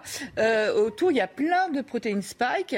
Et les protéines spike, c'est ce qui lui permet, vous voyez tout ce qui est en rouge là, c'est ce qui lui permet de rentrer, de s'accrocher dans les cellules et de pénétrer dans les cellules. C'est la clé si vous voulez, qui lui permet d'ouvrir la porte de nos cellules. Ensuite, on va le voir dans le détail, la protéine spike, à quoi elle ressemble. Et ce qu'il a de nouveau, celui-ci, c'est qu'il a 32 mutations sur cette protéine. Euh, il y en a encore 11 dans le reste du, virus, mais 32 mutations sur cette protéine. Euh, et vous voyez à gauche, là, c'est plein de molécules comme ça, il y en a 32. Et sur ces 32, il y en a d'autres par rapport au variant initial, hein, au, variant originel, originel euh, le variant qu'on appelait le variant chinois. Donc, il y en a 11 nouvelles qu'on n'avait jamais vues. Les autres, on les avait vues, qui sur le gamma, qui sur le bêta, sur d'autres variants. Mais là, il y en a 11 nouvelles. Et parmi ces 11 nouvelles, il y en a quelques-unes qui inquiètent un petit peu, notamment euh, sur la contagiosité, parce que la question est de savoir s'il est plus contagieux. Euh, il, y en a, il y en aurait dans les mutations, il y en a deux qui codent pour une protéine, une qui permet de mieux s'accrocher sur nos cellules et une autre qui permet de diviser euh, les, protéines spike, donc en fait de faire plusieurs portes d'entrée avec une protéine spike. Donc euh, a priori, ce serait plus contagieux. Après, je vous ai mis sur cette image que vous allez voir les, chiffres qui nous font dire aussi qu'il est plus contagieux. Bon, déjà on l'a vu, il est un petit peu partout hein, dans plusieurs pays, mais regardez en Afrique du Sud. Il y a, en octobre, on était à 245 nouveaux cas par jour. Le 28 novembre, on est à 4506 cas par jour. Donc, a priori, euh, si la question est est-ce qu'il est plus contagieux A priori, oui. Autre question, est-ce qu'il est plus virulent? Pour l'instant, ce que l'on en sait, dans tous les cas qui ont été euh, trouvés. Plus virulent, ce qui voudrait dire plus, dangereux. Oui, voilà, euh, a priori, non. Les personnes présentent une grande fatigue, mm. une toux, mais a priori, pas d'anosmie, vous savez, la perte de l'odorat, pas d'agueusie, pas de perte du goût. Donc il y aurait des symptômes un peu différents, mais pas de gravité, pas d'hospitalisation. Pour l'instant, attention. Hein. Hmm. Et il toucherait des, patients plus jeunes. Après, la question que tout le monde se pose, c'est est-ce qu'il va échapper au vaccin Puisque tous les vaccins que l'on a à disposition sur le territoire français sont basés sur cette fameuse protéine, sur la protéine où il y a 32 mutations. Donc c'est ça le souci, c'est savoir comment ça va se passer, surtout qu'en Afrique du Sud, où il s'est largement euh, déployé, les, les, habitants d'Afrique du Sud étaient pratiquement tous immunisés de manière naturelle, donc avaient des anticorps et ils ont tout de même contracté euh, ce variant. Mmh. Donc là, en attendant, pour l'instant, on ne sait rien. Il y a beaucoup de questions, il y a très peu de réponses. Hein, on peut le dire. Pour l'instant, on ne sait rien. Ce qui est sûr, c'est qu'en attendant, les laboratoires ont dit qu'il leur fallait à peu près une centaine de jours pour mettre au point des, vaccins adaptés à cette nouvelle protéine Spike. Donc, en attendant, ces retours du testé tracé, isolé. En France, on n'est pas très bon pour tester, pour séquencer, mais a priori, il y a un test, un thermofisher, qui pourrait permettre d'avoir rapidement euh, le séquençage de ce nouveau variant. Euh, tester, tracer, isoler évidemment les gestes barrières plus plus plus en attendant que les laboratoires mettent au point, s'il le fallait, si c'était nécessaire, un nouveau vaccin. Merci Brigitte. CNews, il est 8h50. Merci d'avoir choisi CNews pour démarrer votre journée. On se retrouve demain matin dès 5h55 avec toute l'équipe, avec Chana Lousteau, le docteur Millot, Pierre Chasseret, Gauthier Lebret nous accompagnait ce matin et nous accompagnera peut-être demain. On verra.